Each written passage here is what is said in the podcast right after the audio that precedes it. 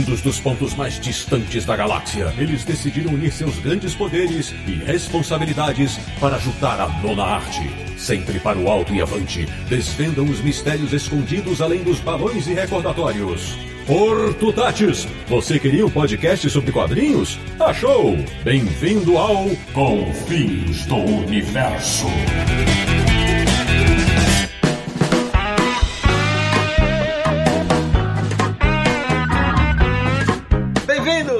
Bem-vinda! Está começando mais uma edição de Confins Universo, o podcast que, como diz o Guilherme Briggs, desvenda os mistérios escondidos além dos balões e recordatórios, que é o podcast do Universo HQ, o site que serve como fonte de consulta para 10 entre 10 trabalhos de graduação sobre quadrinhos. www.universohq.com E o programa de hoje vai mostrar o quanto a boa e velha arte sequencial pode ser mais do que um mero entretenimento. Eu sou Sidney Guzman, falo de São Paulo e sigo achando importantíssimo ajudar com entrevistas quem decide fazer um TCC ou uma tese sobre quadrinhos. De Petrópolis, no Rio de Janeiro, ele que adoraria voltar no tempo para dizer aos seus professores da infância: sim, os quadrinhos são uma baita referência educacional e nem precisam ser didáticos. Samir Naliato. Afinal, quadrinho também é cultura. Muito bem. Da República de Piranga, em São Paulo, ele que, veja só, tem o desejo de dividir seus conhecimentos sobre quadrinhos em sala de aula. Marcelo Naranjo. E hoje estou aqui como aluno para aprender com os nossos senseis essa importante lição do programa de hoje. De Luxemburgo, na Europa, o nosso correspondente internacional. O cara que nunca sonhou que veria seu nome tantas vezes como fonte bibliográfica em tantas universidades do Brasil. Sérgio Codespot. Eu nego tudo. Agora, a nossa primeira convidada, convidada especialíssima de São Vicente, no litoral de São Paulo. Ela que, quando muitos dos nossos ouvintes nem eram nascidos, já lecionava sobre quadrinhos, inclusive fora do Brasil. A madrinha do Universo HQ, que já foi nossa colunista, inclusive, minha querida Sônia Bibi Luiten, muito bem-vinda. Muito obrigado, Sidney, pelas palavras carinhosas e bom tempo que nós passamos juntos aí no Universo HQ. Estou aqui em São Vicente com uma baita lua aqui em frente ao mar para deixar vocês todos com inveja, mas tudo bem. é um grande Papo prazer vai. estar com vocês, rapazes e moças. O papo vai ser muito legal. E completando a banca examinadora dessa edição, de Curitiba, no Paraná, outro colaborador do Universo HQ. Só que você vai descobrir agora um segredo. Um homem que simplesmente auxilia dezenas de pessoas a se pós-graduarem em História em Quadrinhos. Meu amigo Rodrigo Otávio dos Santos, ou para nós, Rodrigo Escama. Bem-vindo! E eu aprendi história com o Pateta. Olha que legal. Pois bem, meus amigos do Confins Universo, o programa de hoje vai abordar outra pauta especialíssima: os quadrinhos como objetos de estudo. E prepare-se, porque o assunto vai render. A gente começa virando a página.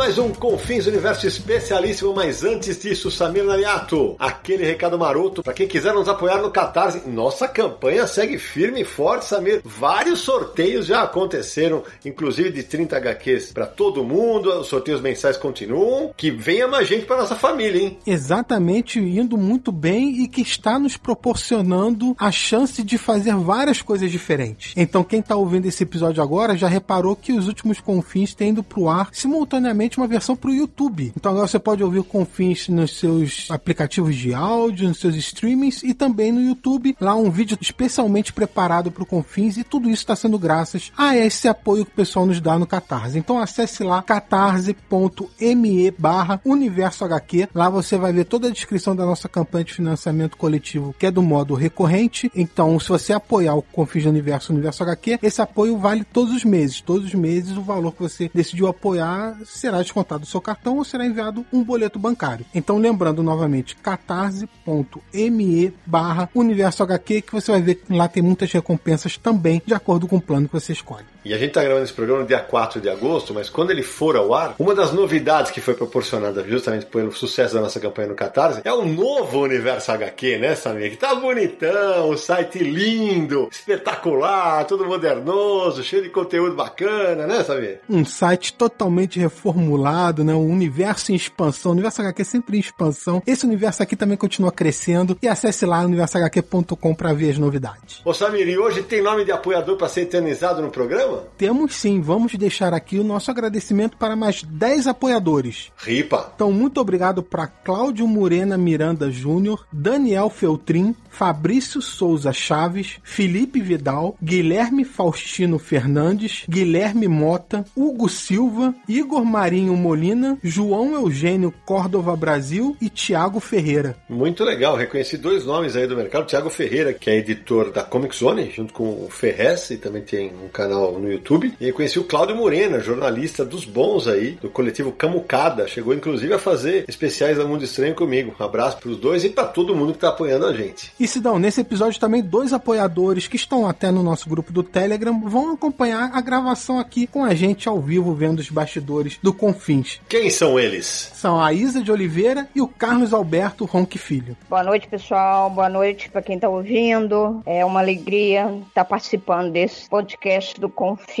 pela primeira vez e um assunto que é atualmente a minha praia. Estou fazendo doutorado em edição de quadrinhos e é uma honra estar aqui com essa bancada maravilhosa do Universo HQ, com esses convidados incríveis que eu já acompanho, que eu já li. Estou muito, muito, muito feliz mesmo. Bacana. E você, Calão? Oi, Sidão. Olá a todos. Sidão, confesso que eu me senti convocado pela seleção brasileira, um pouco nervoso, ansioso para participar como ouvinte desse programa, mas muito feliz e deixar o registro aí que admiro os quatro aí, os quatro cavaleiros, né? É, lembrando aí da minha época de graduação, fazendo agronomia lá em Jabuticabal, internet de escada e encontrando o site de vocês aí e acompanhando desde então. Então, muito feliz mesmo, viu? Obrigado. Valeu demais. O papo promete, né, Samir? Ô Sidão, e pra gente encerrar aqui esses recados iniciais, lembrar para todo mundo aí que faz compras na Amazon, se quiser usar a URL facinho de decorar, universohq.com barra descontos. Acessando essa URL, você cai direto na loja de quadrinhos da Amazon e lá pode navegar pela loja inteira, qualquer seção de qualquer produto e fazer suas compras normalmente aí pelo link do Universo HQ.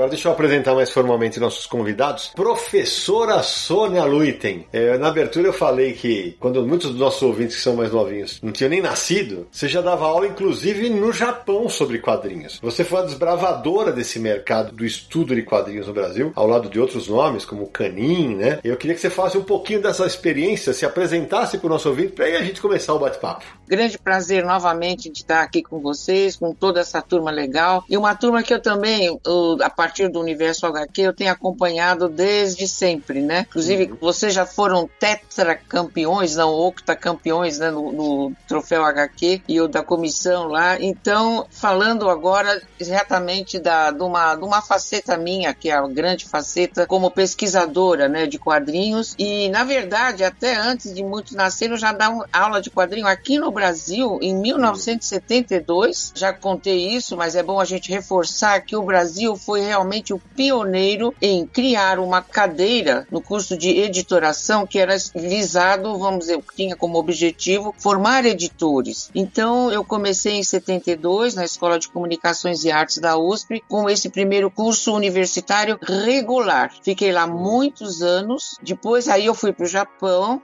fui dar aulas lá e ficou no meu lugar depois, acho que um ano o Jal igual, depois o professor Canhi e mais tarde o professor Valdomiro, que continua com o curso de quadrinhos também. Então, essa atitude que foi de, do início de um curso de quadrinhos, o pessoal não se deu conta, né, do como o Brasil ele tinha, vamos dizer, essa visão muito boa, muito grande. E eu devo isso também ao professor José Marques de Mello, que no caso eu também uh, fiz uma pesquisa pesquisa lá na Casper Libero, quando eu era aluna de jornalismo, sobre quadrinhos também. Então, isso me lançou para a docência uhum. e também para a pesquisa, porque nessa cadeira, gente, a gente fez uma revista de laboratório chamada Quadreca, Quadrinhos da ECA. E foi exatamente na época do balão, então a gente tinha um intercâmbio muito legal com o pessoal do balão e assuntos que hoje ainda não estão totalmente ainda aceitos pelos professores já abordávamos isso na década de 70. Quadrinhos em sala de aula, direito autoral, mangá, isso tudo em 74, 76, 78. Para você ter uma ideia, eu falo assim que muitas vezes eu fico assim extremamente aborrecida porque nós falamos português. Adoro a língua portuguesa, mas o que você fala em inglês, o mundo todo sabe. Em português, não, não é verdade? Então, que é verdade. Não, mas é uma coisa assim uh, difícil. Na época não tinha internet, não tinha não sei o quê. Então uhum. essas coisas não, não tinham assim essa grande amplitude como hoje tem. Você fala A, o mundo sabe pela internet, pelos outros meios, mas na época não. Então a gente ficava só realmente com o curso e uhum. muitas vezes. Mas como eu sempre fui batalhadora disso, fiquei firme na cadeira de quadrinhos. A gente vai falar bastante isso, só contextualizando para os nossos ouvintes. Quando a, a Sônia cita o Jal Igual, para quem de repente não conhece, o Jal Igual são os criadores do troféu HQ Mix. É o Valdomiro, que ela falou, o professor Valdomiro Vergueiro, que continua hoje lá, como ela falou, é, à frente da cadeira da, da USP. O Canin é o Antônio Luiz Canin, autor inclusive de um livro chamado Os Quadrinhos, publicado pela editora Attic em 1975 e que faleceu em 2013. E foi reeditado o livro, tá, Cid? Exatamente, ótima lembrança do Rodrigo. E a ECA, que é, para quem não sabe, é a Escola de Comunicação e Artes da USP. E a Balão é a revista onde tinha o Laerte, Luiz G, os irmãos Caruso, né, que começou lá na USP na década de 70 também, durante a ditadura. Ótima observação do Rodrigo, que aqui, durante o programa, eu vou chamar de Rodrigo Escama, pode, né, durante, durante o programa? Claro, claro. Não, é que todo porque... mundo me chama de Rodrigo Escama, porque esse é meu apelido desde que eu tinha 10 anos de idade. E para mim era teu sobrenome, né? É, a ideia é essa mesmo, né? A ideia é que todos imaginem que seja. Mas só que é o Lattes, né, que é o nosso currículo, o rigor acadêmico diz que eu tenho que ser chamado de Rodrigo Otávio dos Santos. Claro, claro. então aproveita e se apresente pro pessoal e, e, conta porque uma coisa que eu acho incrível, né, que você em Curitiba, vocês têm um curso de pós-graduação em quadrinhos já há algum tempo, né? Conta pro nosso ouvinte sobre isso. Primeiro, né, me apresentando e tal, quando a gente se apresenta academicamente, a gente sempre fala de onde a gente veio, né? Então eu sou formado em História, por isso que eu fiz a brincadeira de aprender História com o Pateta faz História. Depois eu fiz o meu mestrado em Tecnologia, depois fiz doutorado em História, pós-doutorado em Tecnologia, sempre alternando Tecnologia e História. E durante um tempo, na faculdade OPET, a gente fez, eu fui o coordenador do curso de Histórias em Quadrinhos. Daí que saiu a Bianca Pinheiro, era minha aluna, o Alexandre Lourenço era meu aluno, e Yoshi Itse era meu aluno. Também o Francis Ortolan, que fez as cores aí, né, do Louco pra Graphic MSP. Muitos alunos que se destacaram demais, né? E isso foi muito legal. Infelizmente, o curso ele foi descontinuado por uma série de questões que não tinha necessariamente a ver com dinheiro ou com a faculdade, nem nada, mas uma série de coisas e tanto que aí eu acabei saindo da faculdade também, né? Atualmente estou em outra faculdade. Atualmente estou no, no curso de mestrado e doutorado, né? No programa de pós-graduação em Educação e Novas Tecnologias do Centro Universitário Ninter. Eu não tô mais lá na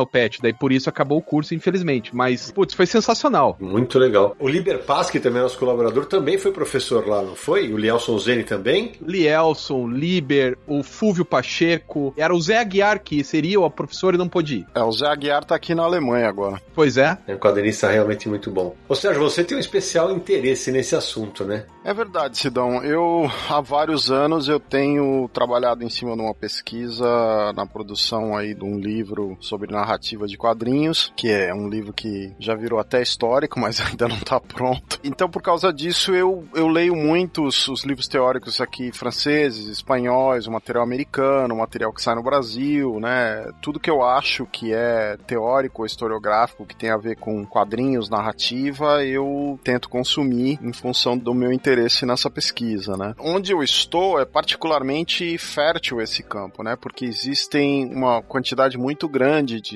estudos teóricos sobre quadrinhos. Inclusive, aqui eles consideram que o primeiro livro teórico de quadrinhos é um livro do Rodolf Toffer, né? Que é o Ensaio de Fisionomia e que é um, um livro do século XIX, né? 1840 2003, acho, né? Se não me engano. E ele foi reeditado em 2003 aqui na França, né? Então é um livro que pode ser consumido, foi da Edições Cargo, e você pode ver o trabalho dele fazendo um estudo sobre a questão da caricatura, um ensaio de fisionomia, que é considerado o primeiro livro teórico, né? Muito legal. E eu falei na, na abertura, né? Quando eu falei que a Sônia Luiten foi nossa coluna, a Sônia teve duas colunas no aniversário aqui. A primeira era Quadrinhos pelo Mundo. Ela fez colunas sobre quadrinhos na Índia, na China China, na Escandinávia, nas Ilhas Filipinas, em Portugal, Argentina, que a gente teve até um episódio do Confins recentemente, Holanda, Coreia e África. E era muito legal, sabe? Porque eu ia à casa da Sônia, ela morava, a gente morava relativamente perto aqui em São Paulo, e a biblioteca da Sônia era um negócio assustador. Eu falei assim, então você vai levar esses daqui pra escanear. Eu falava, Jesus de bicicleta. Sônia, você, como é que era esse negócio? Você viajava pelo mundo inteiro e você ia carregando quadrinhos, você ia botando quadrinho pra estudar é isso? Não, olha, eu levei uma carga assim na minha vida, assim, sempre com peso nas costas. Minhas mudanças nunca foram fáceis, né? Eu levava tudo, levei pro Japão, levei pra Holanda. Eu não sou colecionadora, mas eu tenho uhum. assim os quadrinhos que me interessam realmente para minha pesquisa, né? Então isso eu tenho bastante. E também no universo HQ, acho que você vai mencionar isso, eu é. tinha outra coluna. Banca de teses. Então nessa banca de teses nós iniciamos e inclusive hoje é um grande pesquisador, o professor Amaro Braga, lá do Recife, e ele nós lançamos agora um livro de pesquisa essencialmente sobre feminismo e sexualidade. Eu fiz o prefácio. Uhum. Então esse ano está bombando muita publicação, mas muita coisa, e esse livro em especial foi colocado online para que todos possam ler. A minha trajetória de pesquisa, ela foi gostosa para mim, mas não fácil, porque o objeto muitas vezes que você está pesquisando não é conhecido. Então o pesquisador ele sofre muito no início e quem é pesquisador sabe disso. Ou quem quer colocar uma uma pesquisa é, em forma de tese, seja de TCC, mestrado, doutorado, você tem sempre o orientador que tem uma linha de pesquisa e ele fala esse no assunto não é meu, então você tem que adequar muitas vezes o quadrinho à linha de pesquisa do professor,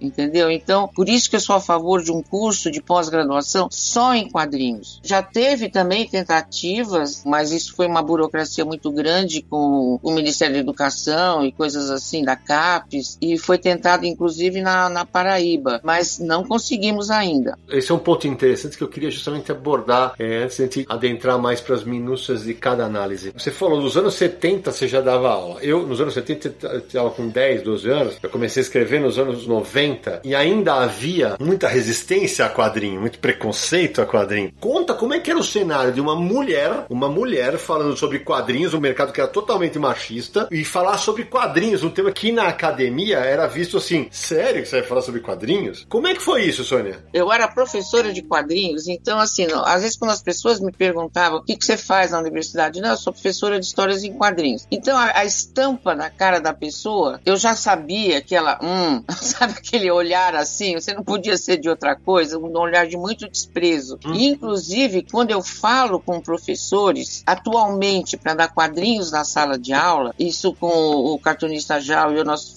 fomos em várias escolas, etc., os professores têm medo, primeiro porque não conhecem a linguagem dos quadrinhos. Então, eu acho que aquilo é diversão. Eu falo, o quadrinho tem a imagem, a imagem é, é poderosa, né? Eles acham que vão rebaixar o curso deles porque estão usando quadrinhos, que usa papel, lápis e borracha. É um negócio impressionante. Você não está usando vídeo, etc. Então, na minha profissão, na própria Universidade de São Paulo, na Escola de Comunicações de Artes, então, tinha a cadeira de quadrinhos. Agora, Agora, eu tornei aquilo o melhor possível que eu pude, que a gente fazia muitos congressos, convidavam pessoas, o próprio Maurício foi um dos primeiros a ir em congressos que eu realizei sobre quadrinhos lá na, na Escola de Comunicações, e tinha também lá o que seria, vamos dizer, a primeira gibiteca do Brasil, que era o Museu da Imprensa Júlio de Mesquita Filho, no qual havia uma coleção maravilhosa de quadrinhos, era um, era um museu dos quadrinhos lá, e eu reuni uma equipe de auxiliares que nós então fazíamos grupos, debates. Por exemplo, a Abrademe, que é a Associação Brasileira de Mangá e Ilustração, nasceu lá justamente nas aulas de quadrinhos. O próprio Observatório de, de Quadrinhos é uma, vamos dizer, uma linha que eu comecei de pesquisa com alunos para falar de suas teses, das suas coisas. É porque eu sou muito insistente, gosto do assunto e vejo tudo com muito otimismo e alegria, entendeu? Uhum. O fato de estar entre homens nunca me preocupou. Todas as rodas de desenho desenhistas com quais eu tive contato, quer dizer, eu tinha, eu como pesquisadora, tinha mais contato com desenhistas. Então, assim, isso foi muito legal. No início, os desenhistas não olhavam para mim direito, era uma mágoa muito grande, porque eles, tipo assim, bom, ela não desenha, então ela escreve. Hoje, a situação mudou tremendamente. A maioria dos desenhistas, Sidney e turma toda, são pesquisadores. Então, isso, assim, me dá, assim, uma imensa alegria, porque não se faz, no Brasil, nós temos que ter essa consciência. A pesquisa ajuda, inclusive, os artistas. Então, por exemplo, o Luiz G foi um dos primeiros premiados no, no troféu HQ Mix. Isso, com o doutorado dele. Então, assim, achei legal um artista fazer uma tese sobre quadrinhos dentro da Faculdade de Arquitetura e que tornou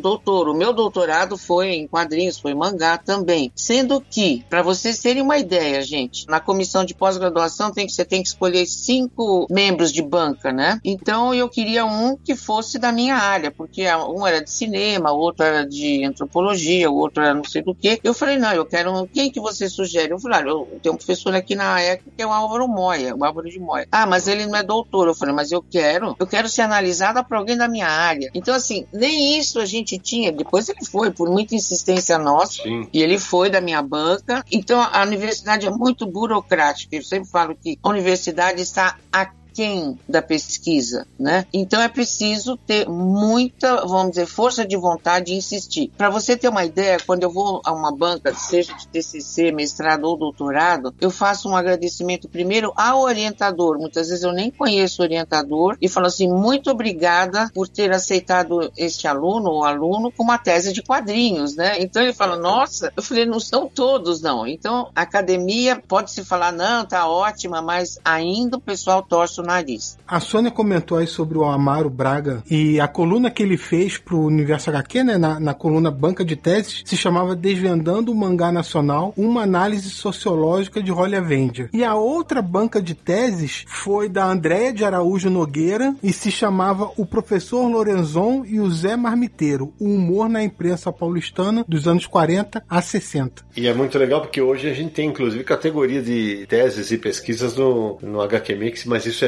não vai para votação popular, evidentemente, porque isso não é publicado e quem decide é uma comissão dentro da comissão. E é, é, daqui a pouco a gente pode falar mais sobre isso. Mas eu quero botar o Rodrigo na história aqui. Rodrigo, dentro desse cenário que a Sônia contou, você, por exemplo, é um dos filhos ou talvez netos desse começo que a Sônia, o Caninho, o Moia fazem. Hoje, pelo que você sente na universidade, no ambiente universitário, é mais fácil você, por exemplo, tentar fazer um trabalho sobre quadrinhos? Porque quando eu fiz o meu texto de abertura, eu falei assim: eu respondo de duas a três entrevistas entrevistas por mês de gente que está fazendo TCC de conclusão de curso, tese de doutorado, de mestrado, de pós-graduação. E eu acho importante, porque isso, isso em algum momento eu creio que isso vai virar material bibliográfico que para mim é uma carência do mercado nacional. Como é que é o cenário hoje? A academia está mais aberta para o tema história em quadrinhos? É que assim, falar academia parece uma coisa muito limitante, né? Por exemplo, quando eu fiz, eu não sou neto da Sony, eu sou talvez filho, né, dessa primeira geração e tal. Quando eu comecei a fazer o meu TCC em 1998, 98, no século passado, eu fiz sobre o Batman, né? Sobre o Cavaleiro das Trevas e tal. E naquela época foi o primeiro, na Faculdade de História da Universidade Federal do Paraná, foi o primeiro trabalho sobre história em quadrinhos. Foi o primeiro, na história. Uhum. Depois disso, abriu a porteira e várias pessoas ainda bem fazem muitos trabalhos sobre quadrinhos. Mas tem algumas áreas que já são mais refratárias. Então, as letras são mais refratárias, é, a pedagogia às vezes é mais refratária, a sociologia é mais aberta. Então, assim, imaginar a academia como uma coisa só é, é um pouco limitante, né? Eu fui dar uma palestra uma vez em União da Vitória, que é uma, uma cidade aqui do Paraná, né? E eu fui dar uma palestra e tal sobre quadrinhos. E o menino levantou a mão e falou: Mas qual que foi o preconceito que você sofreu, né? Por estudar quadrinhos, por ter feito TCC em quadrinhos? Eu falei: Olha, não tive nenhum preconceito, nem na graduação, nem no mestrado e nem no doutorado. Não tive nenhum Muito preconceito bom. mesmo. Aí um outro aluno falou assim: É, mas aqui na nossa universidade a gente tem professores que ainda acham que isso não é tema. E eu fico brigando dizendo que isso é tema. Aí eu descobri que o outro aluno que eu achava que era aluno não era aluno, era um dos professores. O professor André Bueno, que agora tá na UERJ, e o cara sensacional. Ele que traduziu o livro do Sun Tzu, A Arte da Guerra, por exemplo. Sim. O cara é orientalista. É um enorme de um pesquisador, e ele achava que quadrinhos era muito importante, mas tinha colegas que achavam que não. Então, entender a, a academia é uma coisa muito complexa, porque cada programa de pós-graduação é autônomo. Então, assim, Sim. o que a Sônia faz na ECA é diferente do que podem fazer nas letras da, da própria USP, né? O que o pessoal faz da letra da USP é diferente da sociologia da USP. E assim, isso para falar de uma só. Na Uninter, onde eu trabalho, a gente tem um curso de direito, um mestrado em direito, que não vão aceitar quadrinhos. Não vão, porque não faz parte, né? Mas na educação eu trabalho com quadrinhos. Então a academia é uma coisa muito maior, muito mais ampla do que as pessoas normalmente acreditam que ela é, né? Porque ela é muito autônoma em cada elemento dela. Rodrigo, eu tenho participado um pouquinho desse ambiente. O que eu sinto é desconhecimento, principalmente hum. pelo pessoal da área de educação. As pessoas não sabem das possibilidades, não conhecem, professores que desconhecem totalmente, acham que quadrinho é aquilo que tem na banca e acabou, né? Você acha que isso um pouquinho influi também? Não seria só um preconceito, seria um desconhecimento? Claro, com certeza. Tanto que tem um curso de pós-graduação, daí de lato senso, né? Porque a pós-graduação se divide em estricto senso, mestrado e doutorado, uhum. e lato senso, que são as especializações. Então, supostamente, pelo menos em teoria, lato senso é uma coisa mais ampla, e estricto senso a sua pesquisa é mais focada, né? Então, estricto senso você estuda mais sobre menos, e lato senso você estuda menos sobre mais. O estricto senso lhe dá a carreira universitária, o lato senso não. Exatamente. São várias diferenças, né? Mas grosso modo. E daí, assim, a gente lançou na faculdade um curso de educomunicação, que é uhum. juntar educação com comunicação para professores. Então Sim. a ideia é que um professor aprenda a lidar, e eu sou coordenador desse curso, aprenda a lidar com cinema, com televisão, com quadrinhos. Eu cheguei à conclusão que não dá para você apresentar como usar em sala de aula. Você tem que apresentar a linguagem antes. A linguagem do cinema as pessoas também não conhecem. Elas assistem filmes, mas elas não sabem a linguagem. Televisão, as pessoas assistem, mas não conhecem a linguagem. Videogame, as pessoas jogam, mas não conhecem a linguagem. E quadrinhos é a mesma coisa. Então, eu concordo plenamente com você, Escama, porque a gente tem que dar um curso primeiro aos professores. Isso você está dando na universidade, mas se você quiser aplicar numa escola ou determinada cidade, etc., seja ela pública ou privada, primeiro você tem que dar um curso para os professores sobre a linguagem dos quadrinhos. É exatamente isso que você está fazendo na universidade, porque eles não conhecem. E a pessoa que não conhece, o que, que acontece? Tem medo e não claro. sabe usar. Tem toda a razão. E é muito bom esse curso que você está aprimorando, saber a linguagem de cada meio. É porque as pessoas não sabem mesmo, e não é só quadrinhos. É que, claro, a gente está num podcast sobre quadrinhos, mas se você soubesse o desconhecimento que as pessoas têm sobre o cinema, elas não fazem ideia de como o cinema é feito. Elas não fazem ideia de como que é uma câmera, não fazem ideia de que a câmera faz diferença na tua sensação do filme. As pessoas não percebem o som que está acontecendo no filme. E isso que o cinema é muito mais presente na vida das pessoas do que os quadrinhos. Então, existe um desconhecimento geral.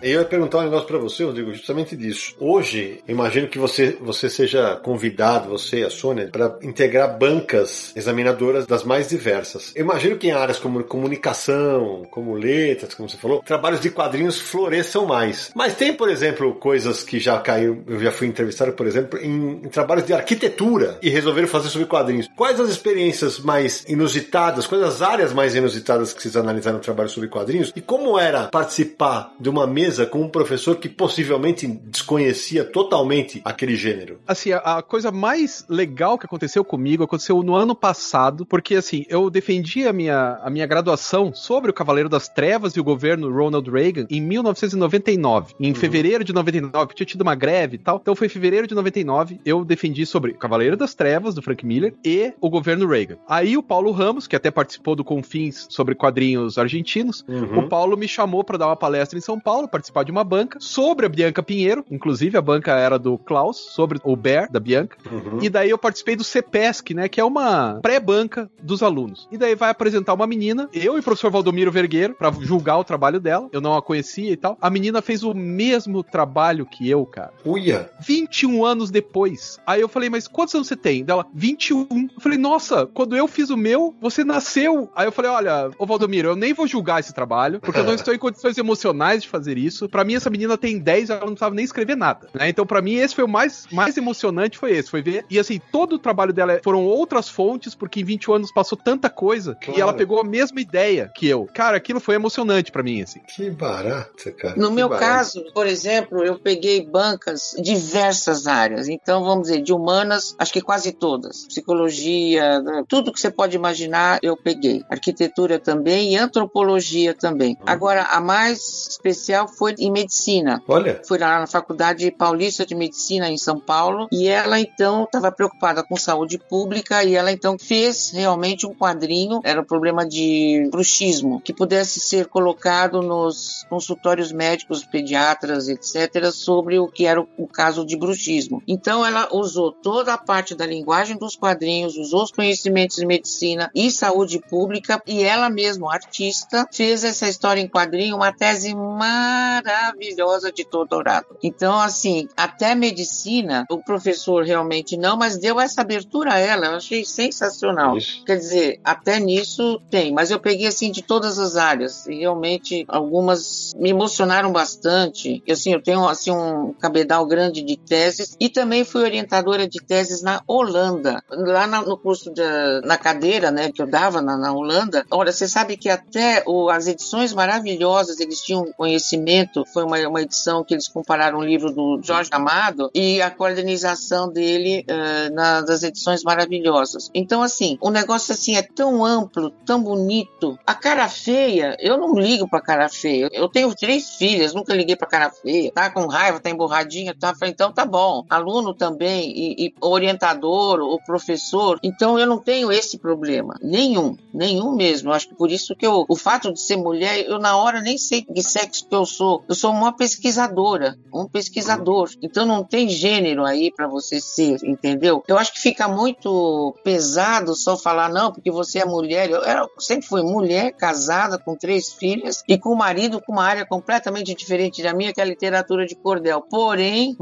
maravilhoso no, no sentido de incentivar. Eu saía, ia para congresso, quer dizer, então assim, nós vivíamos numa uma harmonia muito grande. Vocês todos conheceram o Joseph, então sabe Sim. que todas as reuniões do HQ Mix, tudo nós fizemos em casa, ele dava cerveja para todo mundo. Então assim, eu tinha um amigo, marido, né? E as crianças também participavam. Agora eu preciso contar um negócio para vocês muito legal. Quando as minhas filhas eram pequenas, a gente morava lá no Paraíso, em São Paulo, eh, a criançada sentava na rua, assim, né? Então eu ficava perguntando "Ah, o que, que você faz, o que, que seu pai faz. Então um era médico, outro era arquiteto, outro era não sei o quê. Aí quando chegou a vez das minhas filhas, perguntaram para elas o que, que os pais eram. Hum. E elas falaram: Eu não sei, porque o meu pai vive lendo jornal e a mãe- minha mãe história em quadrinhos. e chegaram chorando em casa.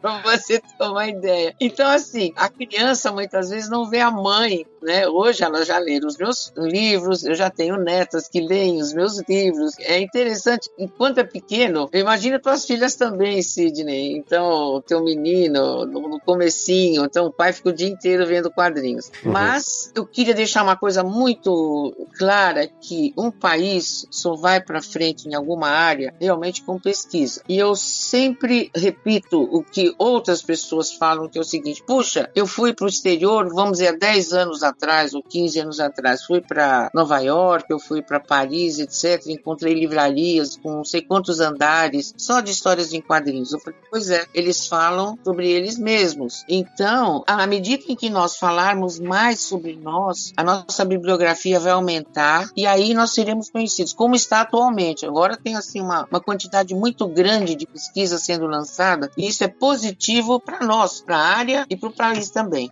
Normalmente, quando as pessoas estão fora da academia, elas buscam livros, né, Pra pesquisar. E quando a gente Isso. tá na academia, a gente aprende que o livro, por uma, uma série de questões, em geral das ciências exatas, eles não, não pontuam tanto. Então, um pesquisador, normalmente, ele faz artigos. Então, se você quer ser pesquisador de história em quadrinhos, você vai no Google Acadêmico e você vai pegar artigos, tese de doutorado, dissertações de mestrado, no Google Acadêmico, mais até do que em livros. Livros é muito importante para difundir o conhecimento, mas a pesquisa por uma série de questões, ela tá muito mais dentro das revistas acadêmicas, que daí tem uma série de restrições às revistas, e é ali que estão as, as mais adensadas pesquisas. Então, nas revistas acadêmicas. Agora, em outubro, né, eu não sei quando vai ao ar esse programa, mas em outubro tem uma revista da onde eu trabalho, que é a revista chamada Intersaberes, que vai ter um, uma coisa que eu fiz, um dossiê, né, que é o jeito que a gente chama, só de história em quadrinhos. Acho que vão ser 12 ou 13 artigos de histórias em quadrinhos. Ou então você vai nos anais do Jornadas de História em Quadrinhos lá da USP, tem muita coisa sobre quadrinhos. Ou então você vai procura por Sônia Barbie Lutem no Google Acadêmico, você vai ver a quantidade de artigos que a Sônia fez além dos livros. E os artigos às vezes são mais densos e mais mais recentes, né, do que os livros, porque o livro tem uma demora para sair e tal. Às vezes alguma informação se perde e o artigo é mais e é mais focado também o artigo.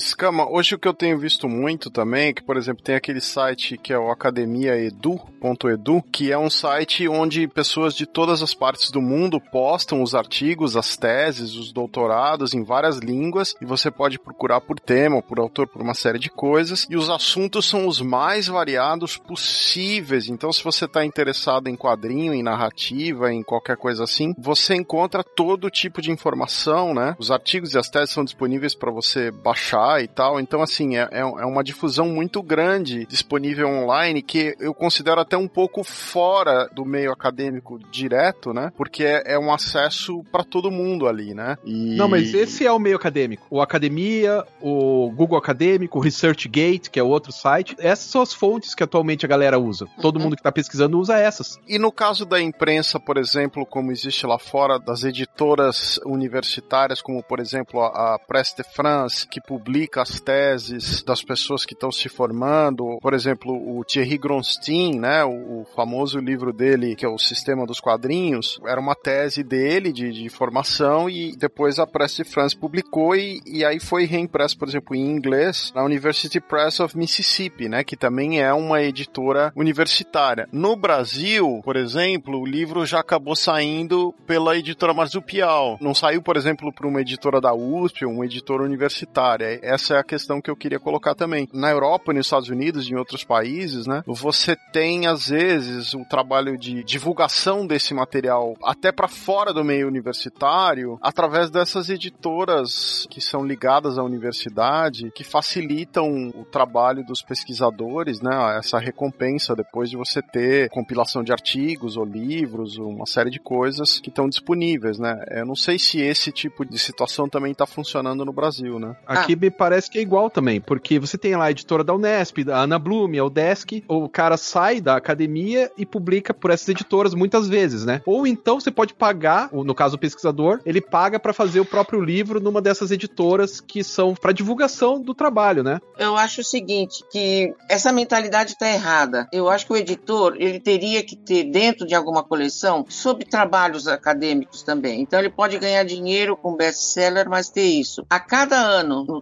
troféu HQ Mix, eu pego o microfone e falo para os editores: aqui está o filé mignon da pesquisa que foi os troféus ganhos, tanto pelo TCC, mestrado ou doutorado. Isso é o supra-sumo, porque primeiro essas pessoas passaram pelas bancas dos seus respectivos uhum. orientadores e passaram. Aí depois ainda ela foi escolhida por uma outra banca, que nós somos em, em cinco pessoas, e ganhou um troféu. Por que não editar isso como um prêmio? Então, assim, a cada ano tem editores lá, eu já é uma questão assim tão angustiante, porque isso não custa nada editar isso daí, porque editar pela Unesp, pô, ainda fica no meio universitário, pagar do bolso, tenha santa paciência, entendeu? Não acho isso certo, não. Eu acho que as editoras poderiam, as editoras, vamos dizer, maiores, ter realmente um nicho para pesquisa, como é em qualquer país do mundo tem, quer dizer, num país onde as teses são valorizadas, entendeu? Como no caso a gente está falando da França, que eu conheço o Thierry e tudo. Mas assim, aqui a mentalidade ainda ainda não chegou ao que é o verdadeiro sentido da cultura do filé mignon, porque uma tese, o cara se matou de fazer a pesquisa, ela, ela tem todos os elementos para ser, passa por uma banca, ela é reformada. Então aquilo lá é um livro. Alguns pesquisadores já escrevem exatamente numa linguagem a ser lida, vamos dizer, pelo grande público. Eu, pela minha formação como jornalista, eu só escrevo, vamos dizer, para que as pessoas me entendam. Eu hum. detesto academismo, não entro uhum. em antepenúltimo últimas modas de modismo, porque é isso, porque é aquilo. Eu acho que a primeira lição é tenha dó do leitor. O leitor tem obrigação de saber o que você está falando. Ô, Sônia, mas eu, eu, só queria perguntar um negócio. Eu acho complicado, porque quando você fala assim, ah, para a editora não custa nada, é, na verdade custa, a gente sabe disso, e é esse o ponto que eu queria tocar, porque de repente não, não é o nicho que a editora trabalha, e eu queria justamente perguntar para vocês, vocês que têm vivência nesse mercado, esses livros que servem como material bibliográfico, que eu sinto muita falta no Brasil, que a gente até teve nos anos 70 e 80 e depois deu uma raiada gigante aqui. Eles têm saída de público. Para uma editora é interessante, e aí eu estou falando financeiramente, comercialmente, investir nesse nicho?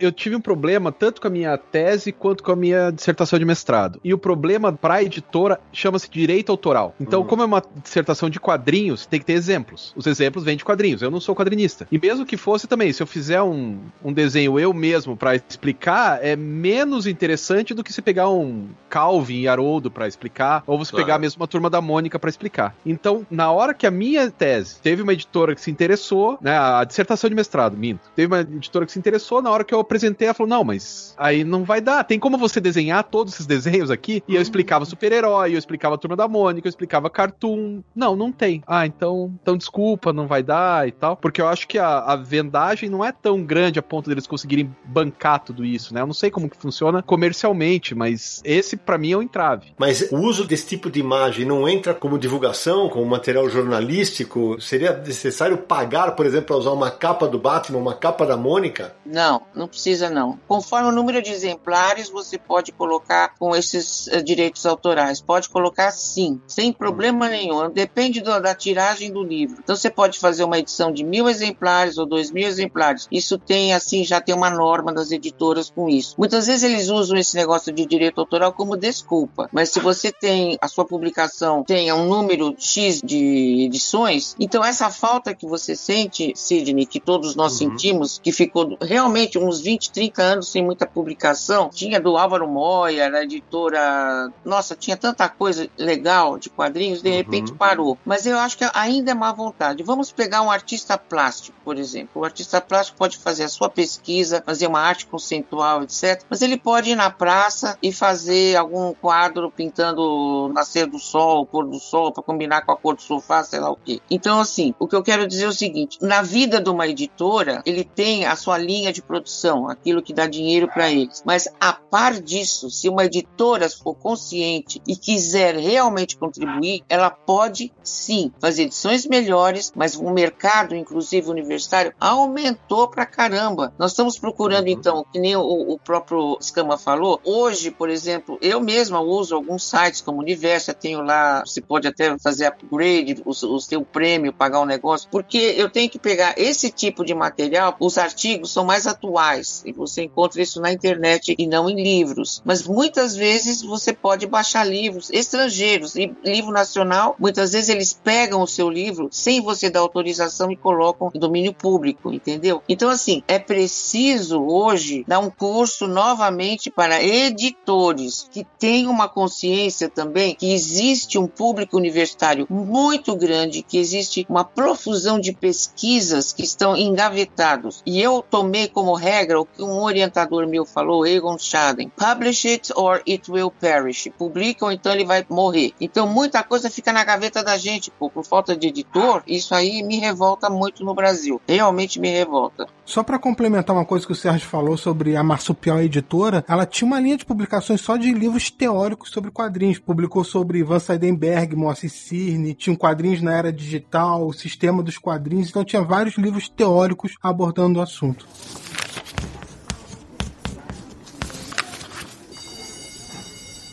Sônia, o que eu ia te perguntar é o seguinte: você em 91 você lançou o livro que é Mangá, o Poder dos Quadrinhos, né? Sim. Eh, japoneses. E a edição de 91 saiu pela Estação Liberdade e em menos de uma década você lançou a segunda edição desse livro, que se não me engano em 2000 pela editora Edra, não é isso? Sim. E depois tem a terceira edição, que foi o prefácio do Maurício de Souza. Então, veja, é o caso de um trabalho seu, que é um livro teórico, né? Um, um livro historiográfico teórico, que chegou na terceira edição no Brasil. Isso para um livro teórico, a impressão que eu tenho é que não é muito comum. Como é que você enxerga esse, esse sucesso desse seu livro em particular dentro desse mercado de publicações no Brasil, que é bastante delicado, digamos assim, tiragens, vendas, né? Um trabalho de pesquisa não é um assunto que vende assim feito água. Então, como é que você encara isso? Então, a primeira edição foi feita pela Estação liberdade depois de eu percorrer todas as editoras de São Paulo com meu manuscrito debaixo do braço. A última foi a Ática, que me indicou a Estação Liberdade, que era uma editora nova na época, que era o Giro Takahashi, o editor. Ele não estava, deixei os originais lá e depois ele me mandou um e-mail dizendo que ele ficou muito sensibilizado pelo livro, porque ele lia mangá quando criança, etc, e que ele iria publicar de todo custo. Esse primeiro livro foi um livro cult, porque não o público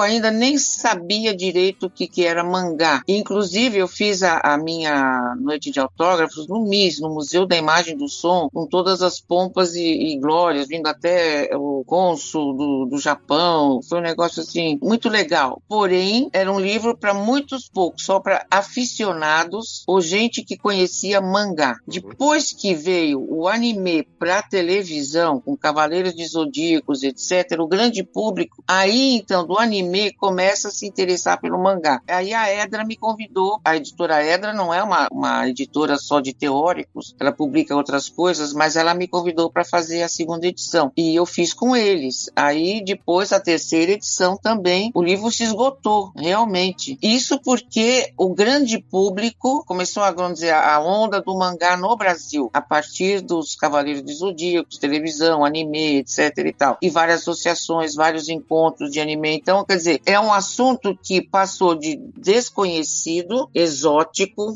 cult, uhum. para uma minoria, para o grande público. E é legal dizer, Sérgio, que é o seguinte, até para o nosso ouvinte que é leigo sobre o mercado, explicar para ele, porque é o seguinte, uma tiragem de um livro desse é baixa, é girar em torno de mil, dois mil exemplares. Da primeira para a segunda edição do livro da Sônia foram nove anos. Da segunda para a terceira foram doze anos. Para esgotar uma tiragem que, convenhamos, não é gigante. Por quê? Porque, infelizmente, a gente não tem um público tão grande que consome isso. A gente falava fora do ar, que o Escama falou, o problema para as editoras é que não fecha a conta esse tipo de livro. Teria que ser aquele dinheiro que você investe para perder em troca de ajudar o mercado. Porque aquilo que a gente estava falando, Sérgio, você acompanha muito o mercado franco-belga aí. E aí a, a, profusão de livros teóricos é assustadora sobre quadrinhos, né? Assim. Só que a gente não vê esses livros teóricos saindo pela Dargaud, pela Casterman, pela Ventos do Oeste. Tem editoras específicas disso, não é? Tem tem editoras específicas. Tem uma série de editoras que trabalham só com livros historiográficos, teóricos, esses livros que falam sobre o tema, mas não são de quadrinhos, né? Tem algumas editoras tradicionais de livros e ficção e não ficção, que às vezes têm coleções dedicadas a artes e cultura e tal, e aí eles têm uma série de livros que falam de quadrinho nessa coleção, que era mais ou menos o que acontecia no Brasil. No Brasil, por exemplo, tinha a editora Perspectiva que tem uma coleção de livros sobre vários temas, todos eles são temas teóricos. Então você tem filosofia, você tem semiótica e você tem quadrinhos. Tem coisas do Humberto Eco, tem coisas do Álvaro de Moya, enfim. Aqui na Europa a mesma coisa acontece, por exemplo, na França, na Espanha, tem editoras que têm esse tipo de, de material. Tem uma editora que tem três ou quatro livros sobre o trabalho do Hergé e alguns livros sobre o trabalho do Derzo e do René Goscinny na mesma coleção, junto com coisas do Sartre,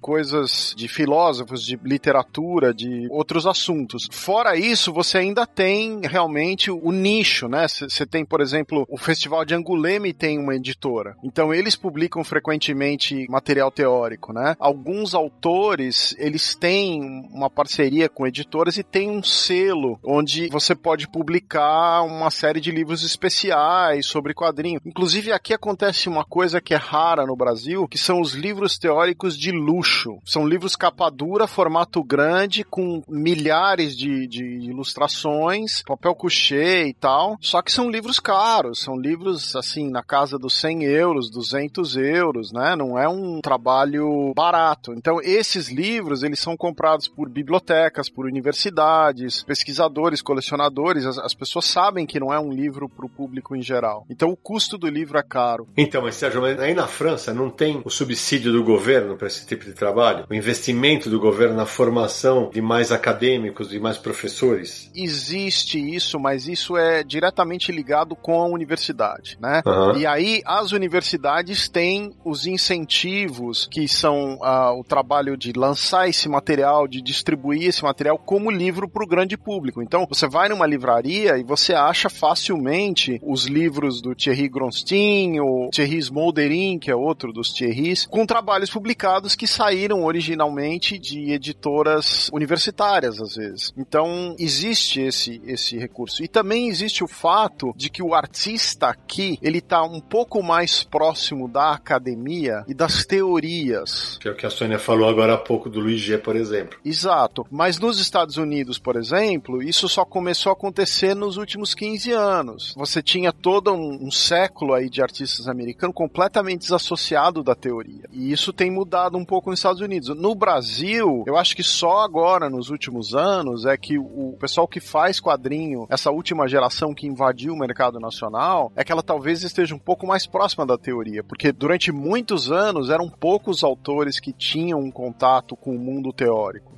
Mas aqui dá para contar em uma mão quantas editoras lançam quadrinhos teóricos, né? Você tem a Perópolis, a Marsupial, a Criativo, que tem lançado até bastante coisa, a Contexto. Tem a marca de fantasia, né, Sônia? A marca de fantasia faz um trabalho bem, bem bacana, né? Um trabalho meio artesanal, mas bem interessante. Do Henrique Magalhães, é um, é um, inclusive um pesquisador muito sério. Uma editora recente que tem lançado livros também é Script, tem lançado coisas sobre quadrinhos, né? Livros. É, a gente não pode esquecer da editora Noir, que tem publicado bastante livros sobre o assunto, sobre quadrinhos, autores autores. Do Gonçalo Júnior. Exatamente, muitas obras do Gonçalo Júnior também lá, e ele cuidando de outros projetos. Outras editoras publicam mais esporadicamente, um projeto ou outro. É Companhia das Letras, Veneta, Mitos, Leia, Heróica recentemente, Nemo. No passado tinha a Ópera Gráfica, que publicou alguns livros também, e Martins Fontes. Todos publicam, mas de maneira bem espaçada. Na Espanha tem a Cátedra, que ela tem uma coleção de livros, são livros muito bonitos, em capa dura, mas eles não são com ilustrações e tal. São livros grandes, assim, de 300, 400 páginas, sobre quadrinhos, por exemplo, tem o, o Comic Arquitetura e Narrativa do Henrique Borges, tem La Pintura en el Comic, do Luiz Gasque e do Answer Mensuro, que são exemplos clássicos disso que a gente está falando. É uma editora que se especializou em lançar livros de cultura e arte, e quadrinhos faz parte desse mercado para eles. Não é uma coisa, ah, talvez quadrinho. Não, quadrinho faz parte da nossa cultura, então vamos lançar. A Isa fala aqui no, no, nosso chat que ela fala da editora Aspas também e que a Devir chegou a ter um selo para lançar obras mais teóricas, mas eu não lembro de nada nacional. Só a Revolução dos Gibis, né? Coletando o trabalho do Paulo Ramos no blog. Verdade, é verdade, tem razão.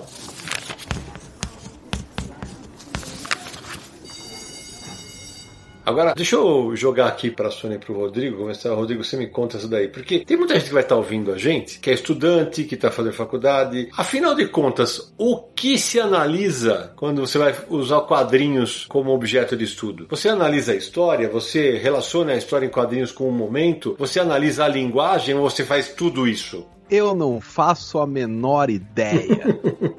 a questão é a seguinte: cada trabalho é um microcosmos. Então, assim, tem trabalhos que eu já participei de banca e tal, que é, é uma coisa meio saber enciclopédico, que eu não gosto muito, mas, enfim, né? Que existe. Ah, então o quadrinho começou em 1833 com o Topfer, e daí tem isso. Daí você vai analisar a parte histórica. Você não vai analisar os componentes do quadrinho. Aí tem alguns outros trabalhos que analisam só os componentes, tipo o requadro. O requadro. O cara vai estudar o requadro. Aí você só vai ver o requadro, você vai ignorar o balão, você vai ignorar o resto. Então você tem que ver o que, que o trabalho se propõe e analisar o trabalho a partir daquilo que ele se propõe. Eu não posso analisar um trabalho a partir do que eu acho que está certo, do que eu acho que deveria ter. Eu tenho que analisar o trabalho a partir daquilo que o escritor, né, no caso o aluno, do que, que o aluno decidiu que ele estudaria. Porque, pô, quadrinhos é, cara, é um universo gigantesco, né? Hum, claro. Então tem o cara que estuda um dos que eu achei mais legais, assim. Estudou a forma como o gibi do Tio Patinhas foi sendo traduzido ao longo dos anos. Então ele pegou lá, na década de 50 era traduzido desse jeito, na década de 60 desse jeito, 70, 90. Então ele foi, assim, ninguém viu o, o resto das coisas, ninguém viu a história, mas a tradução, como que ela foi feita. Tem o trabalho do Érico Assis, que é muito eu legal. Ia falar disso. Pois é, o, o, doutorado dele é muito legal. Ele vai ver como que a tradução se faz no letreiramento das onomatopeias. Como que eu analiso isso? Eu tenho que analisar isso a partir daquilo que o autor me diz que é o trabalho dele. Senão eu vou estar tá sendo, sei lá, até desonesto com o trabalho, né? Você tem que ver o que, que o, o autor quer dizer e daí interpretar partir daquilo que o autor quer dizer. E é um universo, não dá para dizer, ah, a gente vê isso, aquilo, aquilo outro, né? A gente vê a partir da coerência do que o autor quer dizer. Agora, tem o autor que fala assim: eu vou estudar a obra completa do Stan Lee. Pô, não dá. Aí não vai dar, né? É muito grande, muito amplo. Ah, eu vou estudar o Homem-Aranha. Também não vai dar.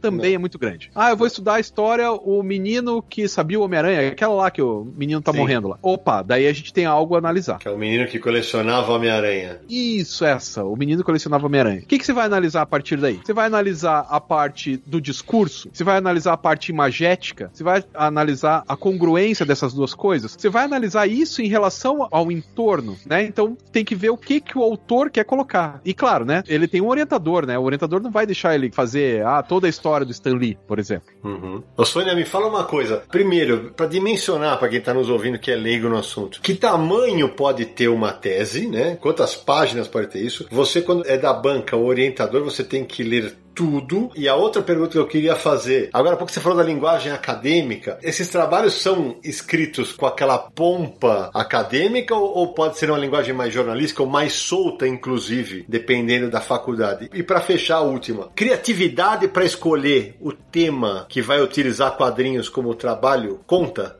Eu sou muito rigorosa em teses, mas assim, bastante rigorosa mesmo, muito precisa, tanto na, na, orientação quanto também na leitura. Eu leio duas ou três vezes uma tese grande. Quanto ao tamanho de uma tese, isso cada universidade tem o seu regulamento para o TCC de mínimo de páginas. Não, não se fala no máximo, mas de mínimo de páginas para TCC, para mestrado e para doutorado, tá certo? Então isso daqui conforme ah, o regulamento da universidade na qual ele está fazendo esse trabalho. Na orientação e também na arguição, é preciso ver a espinha dorsal que está montando esse trabalho. Quer dizer, um esqueleto, ele não tem vida se não tem uma espinha dorsal. Então, a espinha dorsal é formada pelos autores que o orientando, a pessoa que está defendendo a tese usou ou está usando para montar aquilo que ele quer. Então, ele vai ter, assim, os seus objetivos e, principalmente, assim, o que ele quer provar. Por exemplo, um TCC é um trabalho de conclusão de curso que ele pode pegar um assunto e explorar. No mestrado, ele já está dentro, vamos dizer, da parte científica de uma tese. Ele vai usar autores, vai ter que colocar esses autores uh, da forma correta dentro da sua tese, nota de rodapé ou citações, tá. etc. E depois,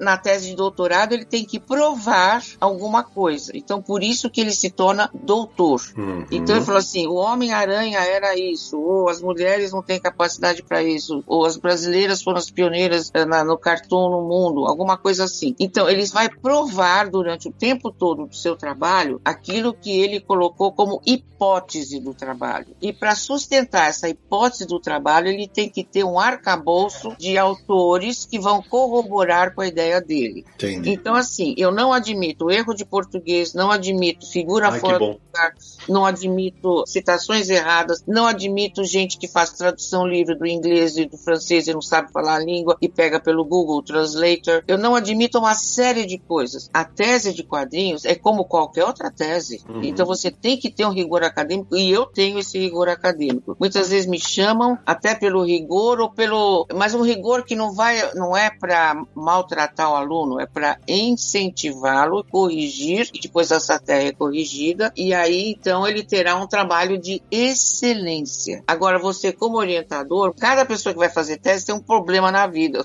Ah, eu tô trabalhando, eu tô estudando, eu tô não sei o quê, tenho filhos, tenho cachorro, tenho um uhum. vizinho, tenho minha mãe, tenho meu pai. Então a gente fica no mato sem cachorro, muitas vezes, para incentivar esse aluno e discipliná-lo. Tantas e tantas horas faz o seu trabalho, anota as coisas, põe no lembretes. Então é muito importante a figura do orientador e principalmente na área de quadrinhos. Então, para que ele tenha um rigor acadêmico acadêmico, como uma tese mesmo, quer dizer, ela é de quadrinhos. Então, assim, erros de português, assim, eu fico assim, danada. Quer dizer, a pessoa chegou numa, numa universidade e não é erro de digitação, não, não. É erro de português mesmo, que eu acho inadmissível. Nome de autores de quadrinhos errado, quantos Aí. Maurício de Souza com Z que eu já vi, hum, é, hum. enfim, é, não, mas tem assim, você está estudando Maurício de Souza, então fala o nome certinho deles. Então, vejam, é maravilhoso você acompanhar tudo isso. E os alunos, normalmente de universidades têm hoje bolsas de estudo. Eu, quando fiz minha tese, eu nunca recebi uma bolsa na minha vida. Então, assim, eu tive que fazer tudo com recurso eu mesma, dando aula em cinco faculdades, meu marido mais em cinco, e tendo que fazer tese. Então, eu, eu trabalho à noite porque eu, eu me acostumei a ter essa rigidez. Da meia-noite às três, eu faço a minha tese. Às seis e meia da manhã, eu acordo para dar comida para as crianças. Tem que ser assim. Então, você tem que ter uma disciplina para poder escrever. Então, o orientador tem que dar essa disciplina para o seu orientando. E é legal isso. No momento que você começa uma disciplina, eu trabalho sozinha. Eu trabalho em casa, eu vivo sozinha. Então, assim, eu tenho uma disciplina. Eu acordo, eu ponho uma roupa como se fosse para dar aula. Eu não fico de pijama em casa. É, é nesse sentido que eu estou dizendo. Escrever também é essa disciplina. E no fim você faz, eu pego o rasgo, faz outra vez, eh, vamos melhorar isso, vamos fazer aquilo. Então, assim, ser orientador é algo maravilhoso e estar tá numa banca também, porque você sabe tudo aquilo que o aluno passou e ainda ele fez esse trabalho e eu sempre falo, o que eu vou falar são sugestões para o seu benefício. Uma vez eu reprovei um doutoramento. Como é que é da bomba, hein? Eu reprovei um doutor, era lá na, na USP mesmo, não era na, no, de turismo, mas era um, um, outra, uma outra banca. Eu falei, olha, eu não aprovo essa tese, porque estava muito ruim aquilo lá. Aí eu, eles falaram, mas por quê? Eu falei, olha, como é que eu posso dar a carta para um cara que está dirigindo se ele não sabe dirigir? O doutor é um cara, se você vai se tornar doutor, você vai também orientar os alunos. Então, se você não tem a carta para dirigir, eu não posso te dar uma carta de dirigir se você não sabe dirigir. Aí ele refez a tese, depois os cinco membros também depois concordaram. Eu era a única de fora, não era da área deles. Mas eu falei, não, isso daí não é tese. Aproveitando justamente esse, esse, assunto, né? Essa parte do assunto, deixa eu aproveitar e perguntar pro Rodrigo.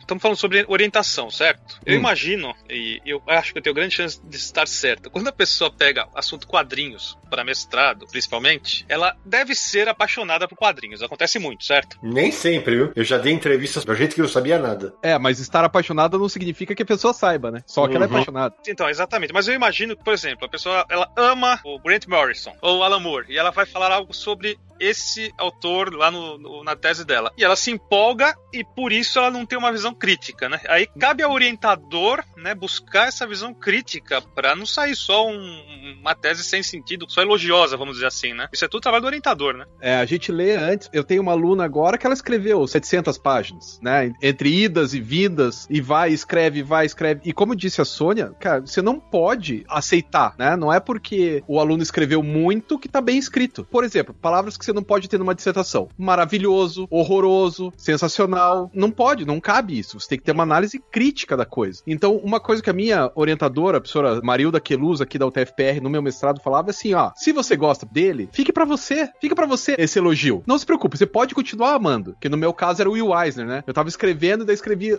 tasquei um maravilhoso ali no meio. Ah, tasquei o um maravilhoso Will Eisner. Ela falou: não, não, fica para você esse maravilhoso e deixa as pessoas, faz, faz a parte mais crítica, né? Porque o que a gente precisa é da criticidade, né? Não dá para ficar apaixonado. E esse apaixonado, às vezes, ele não é só dos quadrinhos. Ele é um apaixonado pelo próprio trabalho. Aí é mais complicado ainda, né? Quando a pessoa ela se apaixona pelo trabalho e ela vai dando, porque um trabalho acadêmico, ele tem que mostrar os prós e os contras. Ele não é um trabalho de marketing. O marketing tenta vender alguma coisa, né? A ciência tenta descobrir alguma coisa. Então eu não tenho que vender a coisa. Eu tenho que descobrir se ela é boa ou se ela é ruim. Tem um grande amigo meu que fez um trabalho, um mestrado mestrado dele sobre tinta e tal na época, e ele chegou à conclusão que não funciona. E ele foi mestre do mesmo jeito. Não funciona, uhum. né? Então, o que o, o, orientador tem que fazer, e a banca também, é não deixar passar esse tipo de coisa, sabe? A paixão não pode ter, né? Eu tava corrigindo trabalho hoje, e eu, só falando bem, falei, meu, isso aqui não é a panaceia. Então quer dizer que se você colocar isso aqui na escola, todo mundo, de repente, vai ficar Einstein. Não é assim. É, o cara se apaixona pela coisa e fala assim, ah, se todos lerem quadrinhos, o mundo vai melhorar, uhul! Não, não, não é assim que funciona.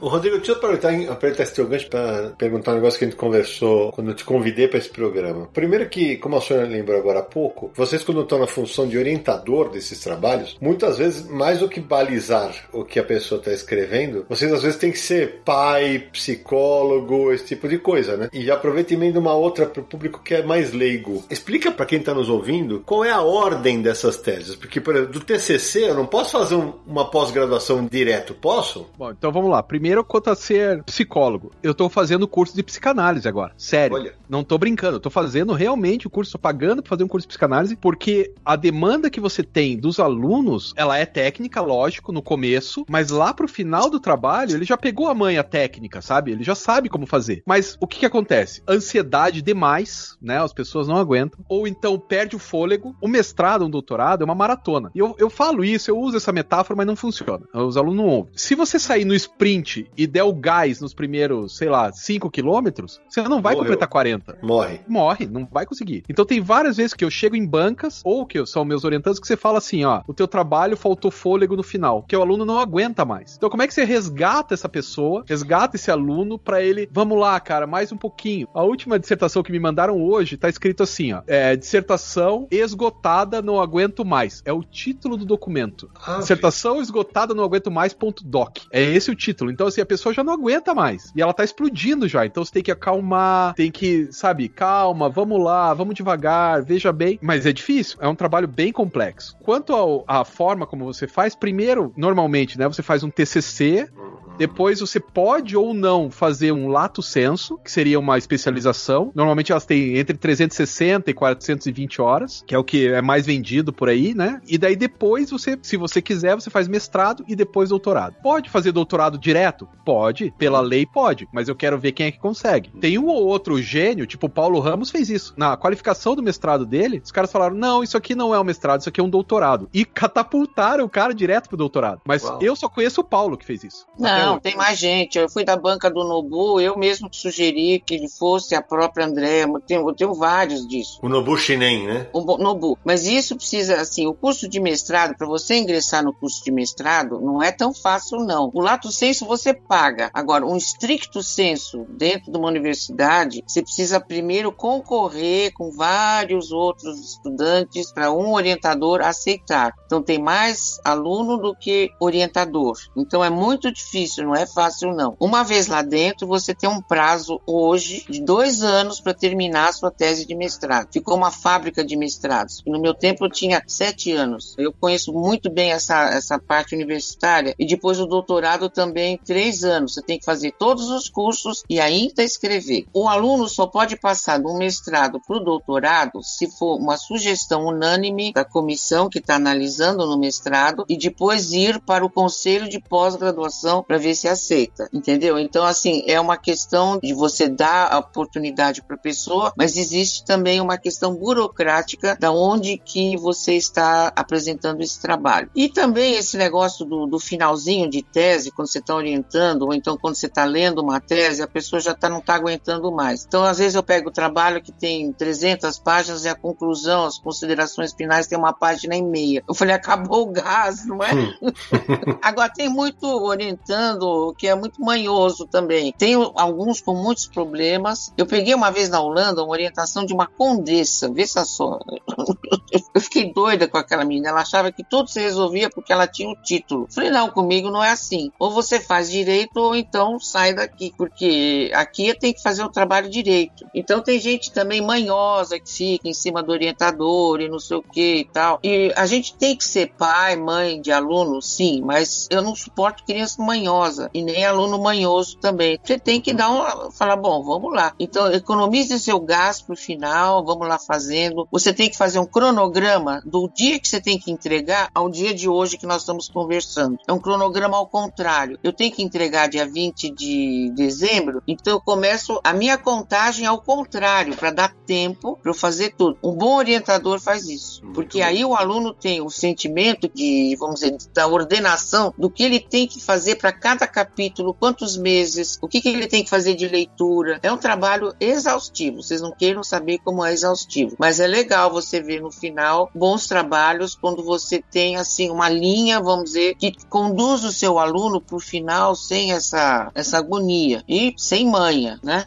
E tem que cobrar, cobrar, cobrar, cobrar, Cobrar. o tempo inteiro. Tem uma, uma amiga minha, essa não, não fui eu, não aconteceu comigo, mas um aluno dela sumiu. E ela ligava e mandava mensagem, nada, mandava mensagem, nada. Ficou um mês, dois meses, três meses desaparecido. Ela chegou pra secretária do programa e falou assim: ó, manda uma mensagem pro fulano dizendo que a bolsa dele não vai mais vir. Ele ligou na hora. Ou Ah, seja, Olha. É, né? Então tem todas essas. Assim, e você só vai pegando isso com o andar da carruagem, né? Porque tem o cara que realmente não aguenta mais, que tá esgotado, tem aquela pessoa que tem problemas em casa de verdade, e tem, como disse a professora Sônia, o manhoso, o cara que acha que é só entrar, tem o Rolando Lero, sabe o Rolando Lero? Tem, Uhum. tem esse cara, que ele vai lá, não, não, eu vou fazer, eu vou fazer. Eu falo, cara, cadê? Onde que tá? Não, não, eu tô fazendo, eu tô fazendo. Mas aonde está? É bem difícil. E eu já reprovei vários, vários. Tipo, olha, você não quer mais? Então pode ir embora. A porta do mestrado tá ali. Você quer fazer? A gente vai fazer. E eu vou te ajudar em tudo que você precisar. Mas se você fizer esse negócio de, ah, eu já, já vou, já vou, já vou, então tchau, um abraço. Tem outras pessoas pra entrar. Como disse a Sônia também, pra entrar tem uma fila enorme. É uma concorrência muito grande. Pra cada vaga tem 5, 7, 10 pessoas, né? Muito legal. E, e eu estava falando, né, da, eu falei há pouco da criatividade para os temas, né, que o Escama comentou. Eu lembrei de uma notícia que eu fiz, a gente vai linkar no post do Universal aqui. Em 2004, em maio de 2004, durante a 18ª Bienal do Livro, a editora Difusão Editora lançou o livro Spawn, o Soldado do Inferno, Mito e Religiosidade nos Quadrinhos, de Cristina Levine Martins Xavier. O conteúdo era resultado de uma pesquisa acadêmica apresentada pela autora no programa de mestrado em Ciências da Religião da PUC de São Paulo. A gente anunciou muito material assim no Universo HQ. Então você vê a criatividade na hora de você abordar o tema, né? Dentro daquilo que o Escama falou, que você dá um recorte e aí desenvolve. Acho que para quem tá ouvindo a gente que é leigo, que quer fazer, acho que é muito rico esse papo que vocês estão tendo. Qualquer coisa é tema, desde que você consiga desenvolver ele com os autores, com tudo aquilo que a a Sônia já falou. Qualquer coisa pode ser um tema. O universo tá aí, né? E tem Vai, uma Thaís. coisa também que Ah. eu quero deixar clara, que muitas vezes você pega um, um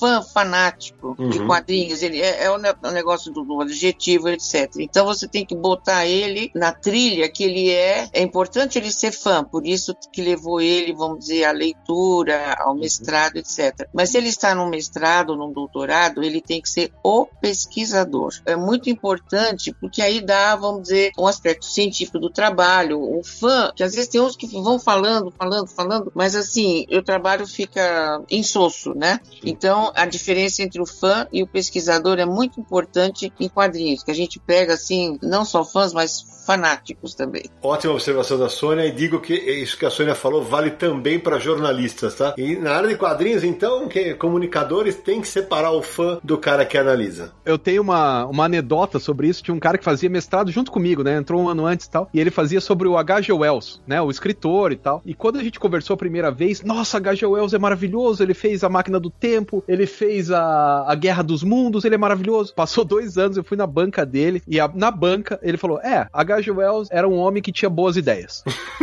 Acabou toda a paixão do cara durante, em dois anos. H.G. Wells era um escritor com boas ideias. E escrevia pegou- mal. E falou, escrevia mal. Ele ficou com ódio do. queria aproveitar e fazer uma pergunta para os dois. Vocês acompanham várias teses, mestrados, doutorados. Eu queria saber se vocês, como orientadores e pesquisadores, sentem falta de algum tema específico, algum assunto que vocês acham que faça falta um maior estudo ou uma análise que vocês não costumam ver. Eu posso falar, por exemplo, essa que a Isa está falando, a formação do editor, assim, tem pouco trabalho sobre isso. Eu acho importante esse aspecto também ser enfocado com mais detalhe. Eu já peguei tese desde a semiótica, não sei o que, não sei o que lá. Então, então acho que tem um, um- já uma, uma boa quantidade de bons temas. Mas sobre quadrinhos em sala de aula também, atualmente, temos bons ah, livros sobre isso e temas de trabalho de várias categorias, em várias matérias, mas sobre edição tem pouca coisa. Então, esse daí é um tema que precisa ser mais explorado. Eu acho que o que falta são o que a gente chama, pelo menos na história a gente chama, né? De temas de fronteira. Então, os quadrinhos com e alguma coisa. Então, quadrinhos com arquitetura, quadrinhos com matemática, quadrinhos com física, sabe? Tentar enxergar os quadrinhos como um meio. E nesse meio abranger coisas que você não tá acostumado a ver. Porque normalmente é a parte de humanas, né? Claro. Mas esse que a Sônia falou de quadrinhos pra medicina. Pô, quantos trabalhos tem de quadrinhos de medicina? Pouquíssimos, eu acredito. E precisa, né? E são muito interessantes, assim, porque é, é um jeito de mais fácil abordagem para alguns temas. Então eu acho que falta os quadrinhos de fronteira, assim. E outra coisa que eu acho que também às vezes falta, ainda que tenha muitos já, tá melhorando cada vez mais, é a análise de quadrinhos brasileiros. Tá cada vez mais, mas assim, por exemplo, a minha orientadora de mestrado, ela não aceita se não for quadrinho brasileiro. Eu não aceito mais se não for quadrinho brasileiro. Ah, eu quero estudar o Batman. Não. Então, tudo bem, mas não é comigo. Ah, eu quero estudar o Little Nemo, que eu adoro. Tudo bem, mas não é comigo. A gente vai estudar os quadrinhos do Brasil. Porque ninguém dos Estados Unidos vem no Brasil para estudar os nossos. Por que a gente vai até lá para estudar o deles? Então, tanta coisa rica aqui. Que bom, Olivia. Eu vou te falar pela experiência de ser entrevistado para esse tipo de trabalho. Nos últimos anos, o tanto que eu respondi de entrevistas sobre Graphic MSP, Turma da Mônica Jovem, MSP 50, reformulação que, da qual eu fiz parte da MSP nos últimos 15 anos. Então, acho que também é fruto de ter muita gente começando a querer analisar material nacional. O quadrinho nacional é um tema realmente muito importante. E falta uma coisa também: somos vizinhos de tantos países latino-americanos, então nós damos as costas para a América Latina. Vamos só para os Estados Unidos, França, já realmente já cansou muito isso. Mas eu acho que seria muito importante uma análise mais profunda, pegando, tem excelentes quadrinhos, autores na Argentina, no Chile, no Peru, no México. Tá faltando um pouco da gente conhecer melhor os vizinhos. Então, o quadrinho latino-americano, assim, é muito pouco que eu peguei, mais é o argentino, mas o resto não. Então, acho que seria uma boa ideia também explorar esse assunto. Quando você falou de quadrinho de fronteira, é que eu lembrei dos nossos, dos nossos hermanos todos de língua castelhana. Mas, assim, Chile, Peru, meu Deus do céu, o que tem de coisa boa, vocês não queiram saber.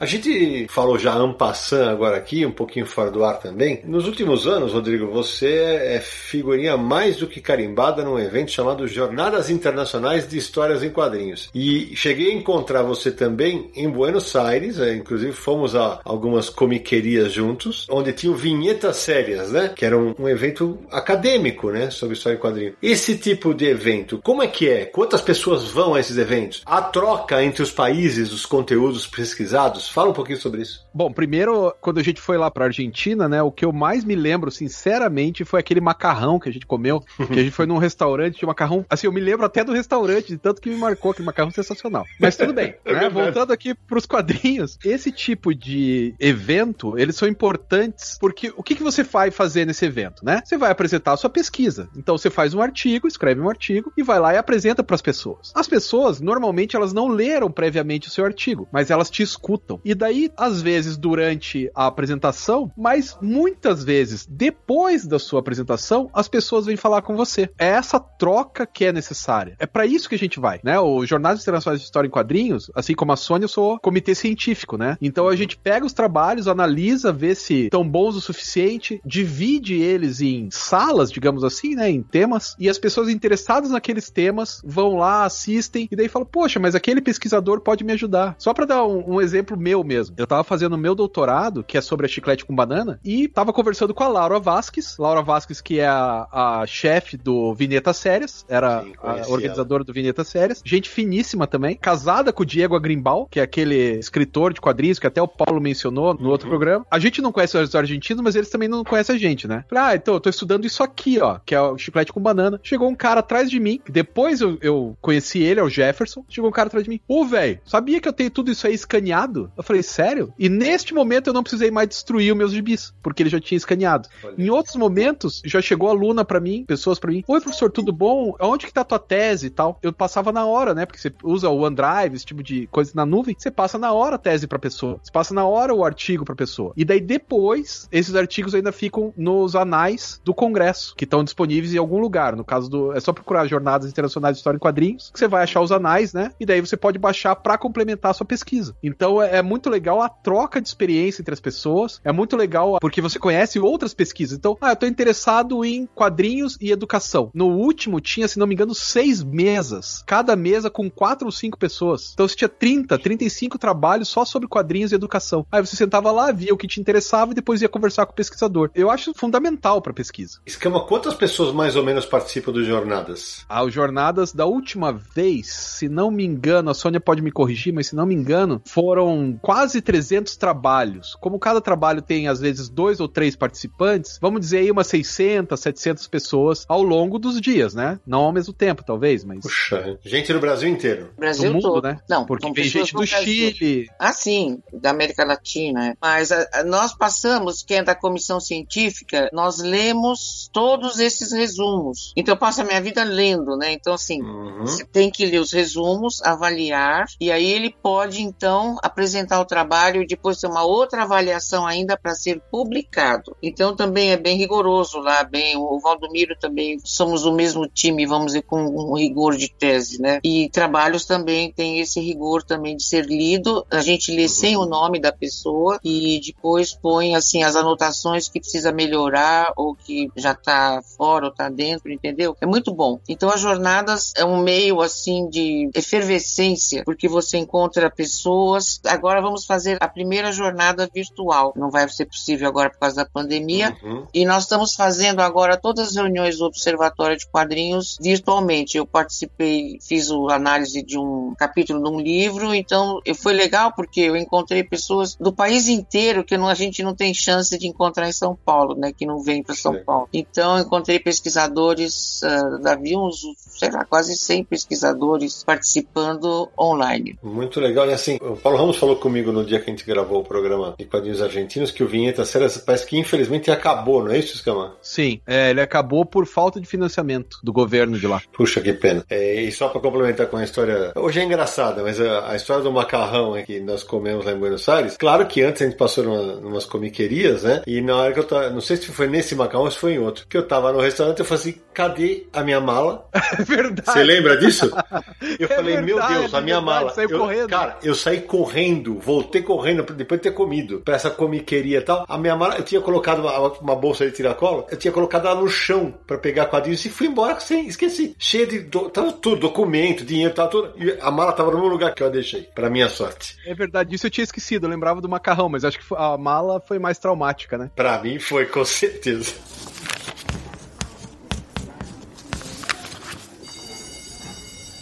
Dá pra elencar, assim, quais os trabalhos mais marcantes de quadrinhos que vocês já analisaram? Tirando aquele que você já falou do Cavaleiro das Trevas pela razão emocional? Putz, são tantos. Eu sou professor de história, né? Quer dizer, eu sou formado em história. Então, pra mim, os que mais me chamam a atenção são aqueles que têm a ver com problemas políticos e como que o quadrinho reflete e refrata esse problema político, né? Tem de uma menina que eu fui na federal aqui que ela pegou a questão do homem a partir da Maratara. Uhum. Então, isso, pô, é muito interessante. assim. Aí tem um outro trabalho, o trabalho sobre a Bianca Pinheiro foi muito legal também, que é o trabalho que eu fui lá na, na Unifesp, que ele pegou o Bear, que ela lançou em papel, e comparou com o Bear, que ela lançou online, e viu as diferenças, as diferenças, as comparações e tal. Ó, isso tá igual, mas isso aqui é diferente, então o leitor lê de outra forma. Então essa questão da análise da leitura é bem divertido, assim, bem interessante de você Uhum. pensar. Muito legal. Aí, pra quem não conhece, se é possível, mas a Bianca Pinheiro também é autora das gráficas MSP Mônica Força e Mônica Tesouros. Ela foi convidada por mim exatamente pelo trabalho maravilhoso que ela fez no BER. E você, Sônia, com tantas centenas de trabalhos, tem alguns que você se lembra com alguma admiração, com algum carinho? Eu gosto de quase todos eles, mas eu- uma vez eu fiquei muito impressionada num lugar que eu fui para um doutorado, que é até uma tese do Ricardo Sanoki, né? Na área de semiótica, que não é minha área. O sentimento que houve lá dentro, né? Foi um negócio muito interessante. Nós estávamos na banca e eu fiz a, a arguição dele para o doutorado na área de quadrinhos, né? E falei, falei, falei. Agora, no final, os membros da banca vieram falar assim: puxa, como foi bom. A gente fica tão fechado aqui nessa área da semiótica que é muito Hum. bom ter alguém da outra área para refrescar nossas ideias, porque é uma área muito árida. Então, assim, eles ficam fechados em si próprios, né? Mas a tese era muito boa também. E foi uma tese bonita também, que é interessante, porque o Ricardo Sanoc estava defendendo a tese, foi na USP, na Faculdade de Letras, e de repente entra uma, a filhinha dele, de uns três anos, e entra e vai pro colo dele. E ele fica Hum. com ela no colo, e ela ficou no colo dele, e passou boa parte da tese no colo do. Ele respondendo as perguntas. Foi assim, tão Que caloroso, tão bonito, foi bem bonito, sim. Mas a tese que me deu mais trabalho foi essa de medicina, porque a forma do trabalho acadêmico é diferente. Eu tive que estudar muito para poder fazer análise de acordo com o critério da Faculdade de Medicina Paulista. Mas Muito assim, legal. em geral, eu fico sempre muito, muito feliz com os títulos, com as teses, e me, me dá um- uma alegria de viver. Então, deixa eu aproveitar e complementar com uma informação aqui de pesquisa interessante, que o Scama, se não me engano, falou que ele gosta de quando os, os trabalhos são ligados a temas específicos. Em 1985, aqui no Brasil, a WMF Martins Fontes, que antes era só Martins Fontes, lançou um livro chamado Arquitetura na História em Quadrinhos. Era um livro muito legal e era, e era basicamente um, um ensaio sobre o quanto esse tema é, é vasto na nossa querida arte sequencial.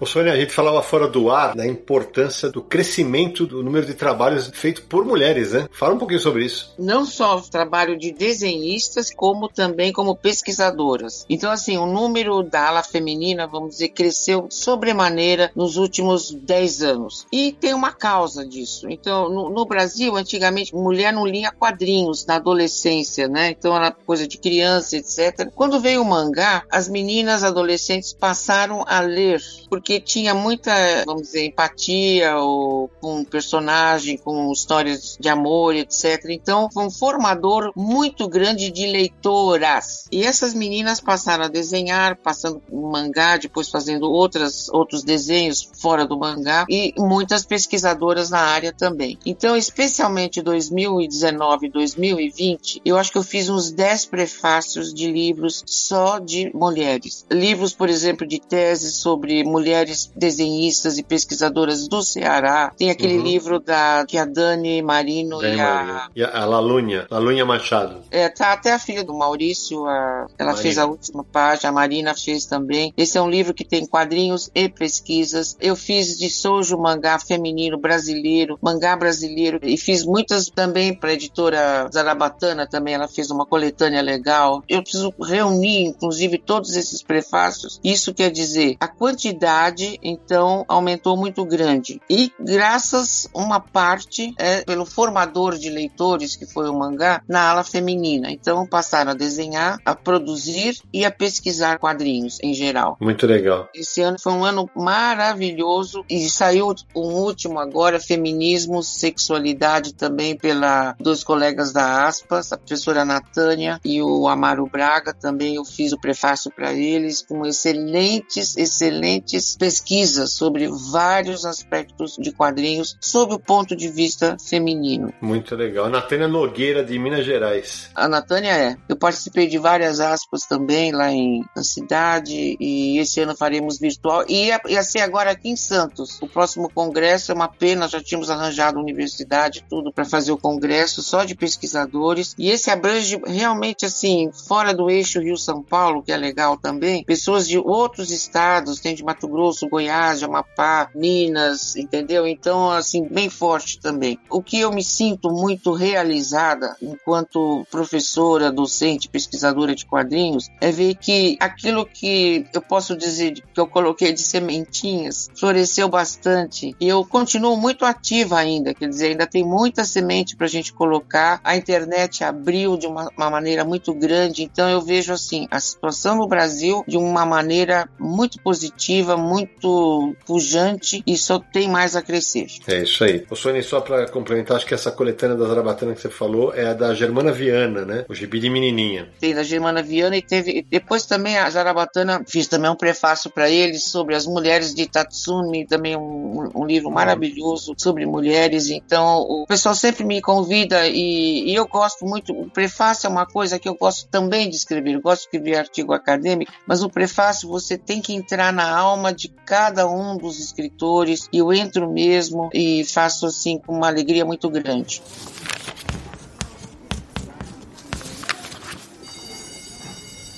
eu tô numa ponte entre os dois mundos, né? Eu tenho um pé no mundo acadêmico e tenho um pé no mundo da produção de quadrinhos, né? E o que eu sinto é assim, que são duas coisas. Primeiro que tem muito trabalho teórico do ponto de vista da linguagem dos quadrinhos que fica ilhado, assim. A produção francesa às vezes não fala com a produção americana que não conhece o que está acontecendo na produção brasileira. Então, esses trabalhos teóricos, a impressão que eu tenho é que eles não são compartilhados, talvez por um problema de língua. Então, quem faz, digamos, um, um trabalho brilhante que deveria ser considerado fundamental, às vezes leva algumas décadas para outros países terem conhecimento daquele material e que a pesquisa evolua a partir daquele trabalho. E o segundo ponto é que a impressão que eu tenho é que muitos desses trabalhos não atingem as pessoas que estão efetivamente produzindo o quadrinho. Então, a questão da linguagem mesmo, de como funciona a linguagem, de como o quadrinho poderia evoluir do ponto de vista dos estudos sobre a linguagem, eles estão travados, né? Eu queria que vocês me dessem a perspectiva de vocês sobre essa relação entre a produção desses trabalhos teóricos de teoria de quadrinhos, né? E da produção de quadrinho em si, como é que o artista entra em contato com essa produção acadêmica e do problema da academia conversar trabalhos e teorias de vários países, como é que isso tem acontecido para propagar e divulgar, né?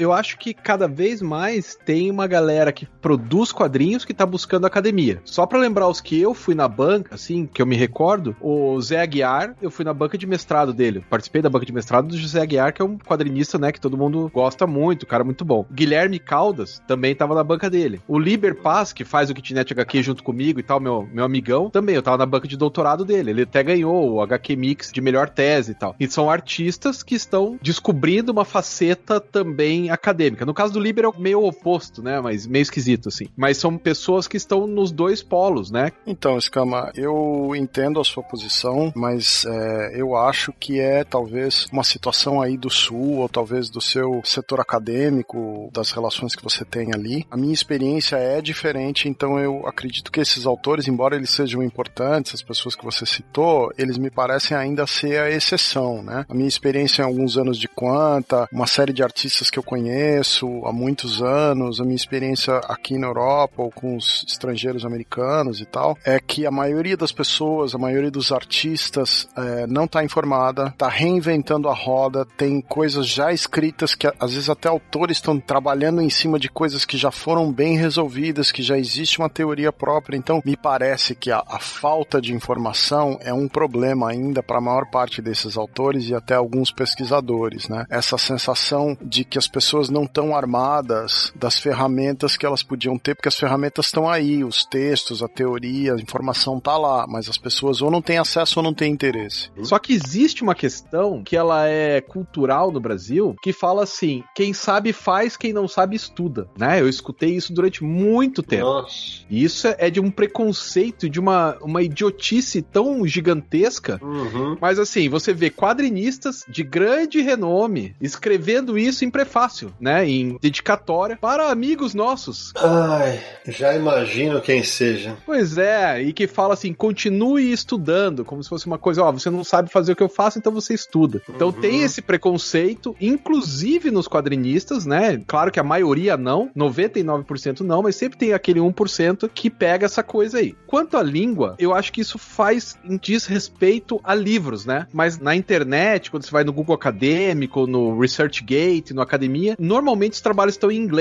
Então você tem que ler inglês. Assim, para fazer mestrado hoje e doutorado, você precisa saber inglês, sabe? A menos que você faça uma coisa muito específica. Por exemplo, eu fiz sobre a chiclete com banana na virada do governo militar pro governo civil e o rock nacional. Tudo bem, eu não precisava inglês. É verdade, não precisei. Mas no meu mestrado eu precisei, né? Então, em algum momento, se você vai estudar linguagem, você precisa saber mestrado, a menos que você queira ficar apenas na escola francesa e daí você vai aprender francês. Mas sem saber inglês é, é difícil assim, para você seguir. Até as próprias aulas, né? A gente dá textos em inglês e a pessoa tem que tentar entender naquela linguagem. Então, acho que a língua cada vez menos tá fazendo uma diferença, né? Mas o preconceito de quem sabe faz, quem não sabe estuda, ainda tem um resquício dele. Cada vez menos, mas ainda tem um resquício. E daí tem uma outra questão também, que é importante, que é o tempo, né? Porque fazer quadrinhos demora muito tempo e fazer Sim. mestrado também demora muito tempo. Então, se fazer as duas coisas juntas, né, concomitantes, também é jogo duro pra pessoa pessoa, né? A pessoa também não aguenta. Então tem isso também. Fazer mestrado é um período que você vai se dedicar durante dois anos para aquilo ali. Deixa eu só contextualizar aqui uma, uma informação, só para arredondar com o que o Esquema falou. Muita gente conhece o Liberpass tanto do, do Kitnet quanto como resenhista do Universal aqui, mas ele tem dois quadrinhos lançados. Em 2013 ele lançou ótimo As Coisas que Cecília Fez. Em 2015 ele lançou também ótimo Dias Interessantes. É, o que eu sinto, por exemplo, não são exemplos do Brasil, que o Brasil, a produção do Brasil, ela é uma produção independente, né? Uma produção muito individual. Mas se você pegar as produções de massa dos Estados Unidos e da Europa, você sente que nos Estados Unidos tem uma produção industrial que, na sua maioria, está afastada de qualquer realidade teórica. E aqui na Europa, principalmente no mercado francês e espanhol, os quadrinistas eles estão muito imersos no teórico, porque às vezes vem da própria escola, onde o cara aprendeu a desenhar, ou estudou quadrinhos, ou estudou algum tipo de comunicação desse tipo. E em segundo lugar, porque o material está muito acessível e muito disponível para eles. Então você pega excelentes quadrinistas aqui, com uma bagagem de cultura de linguagem, de quadrinhos e de conhecimento técnico que você não vê em muitos outros lugares. E, e eu entendo que você está falando dessa dificuldade de você ter uma pesquisa dois, três anos para fazer um trabalho de mestrado, né? E ao mesmo tempo tá fazendo quadrinhos, né? Tem uma escola na Bélgica de quadrinhos onde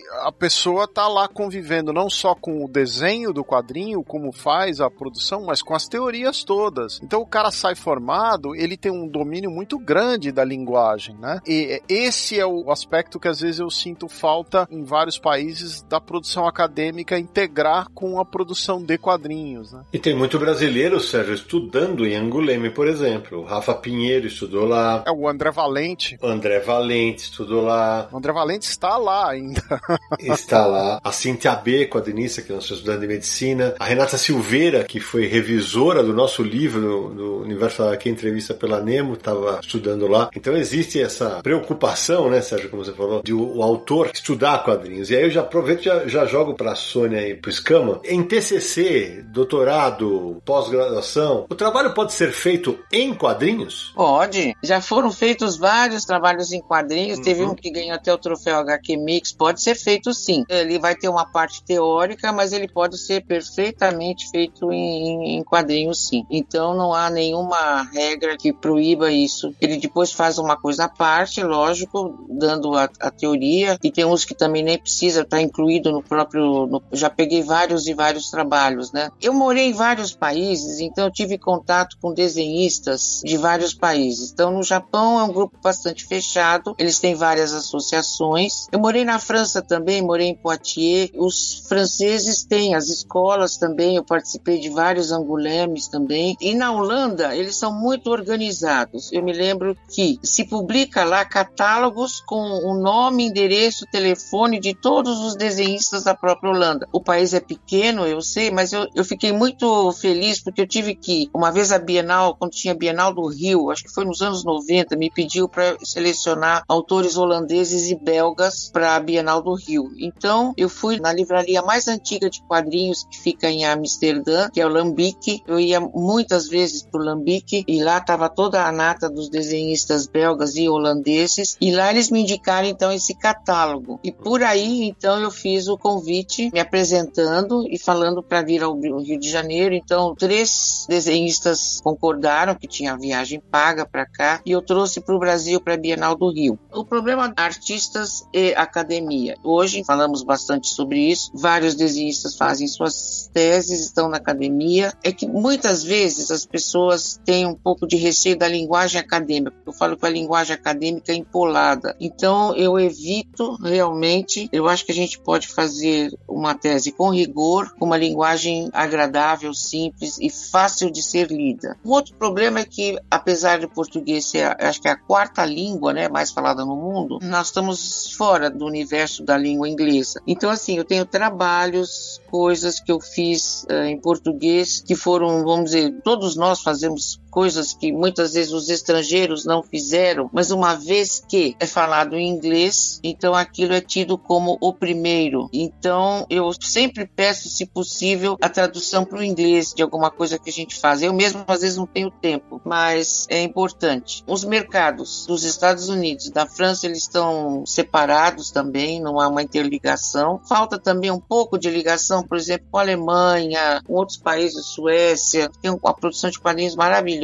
também. A gente fica muito focada na França, só é França, Estados Unidos, França, Estados Unidos. Tem quadrinhos assim por toda a Europa de qualidade também que não são investigados. Nesse livro de mulheres, inclusive, tem um artigo sobre quadrinhos suecos também, uma gama maior que a gente poderia até enfocar. E a nossa língua, em espanhol até outras pessoas entendem, mas o português, embora a quarta língua mais falada, o que a gente bota na internet nem sempre vai adiante. Por sorte, o currículo Lattes pode ser traduzido para o inglês, pelo menos se alguém for querer pesquisar alguém. O Lattes é, é um currículo, vamos dizer, voltado à academia, que você detalhadamente coloca toda a sua vida acadêmica e é traduzido para o inglês. Pois então, se alguém quiser conhecer a gente, pelo menos tem uma tradução em inglês. Fora isso, é lamentável que nós não não somos conhecidos. Não somos mesmo. A gente sabe mais dos outros do que os outros sabem da gente, Legal. por barreira é. da língua. Vamos e lá. mesmo entre os países de língua portuguesa, eu fui, participei da Amadora, fui curadora de uma exposição dos países lusófonos. Eu não entendo as piadas que são feitas nos quadrinhos, às vezes, portugueses. Os de Angola não entendem os de Moçambique, os de Moçambique não entendem no Brasil. Mesmo entre nós, de língua lusófona, não nos entendemos, principalmente na área do humor, na área de quadrinhos. Então é algo assim interessante que a língua às vezes é uma barreira muito grande também. Dentro desse tema de trabalhos feitos em quadrinhos, né, a Isa está nos ouvindo aqui lembrou do Desaplanar, que foi lançado pela editora Veneta, que é, é uma é praticamente uma tese filosófica publicada em quadrinhos, né? É do Nick Soussanes e aqui no Brasil, também lembrado pela Isa, tem um trabalho muito bom que projetou no mercado o Camilo Solano, que fez o Graphic MSP comigo agora, o Cascão Temporal. O primeiro trabalho dele chama-se Inspiração Deixa Entrar Sol Nesse Porão. Foi o TCC dele e falava da relação dele com o Lourenço Mutarelli. Que é o trabalho do Liber também, né? O mestrado do Liber é sobre Lourenço Mutarelli também.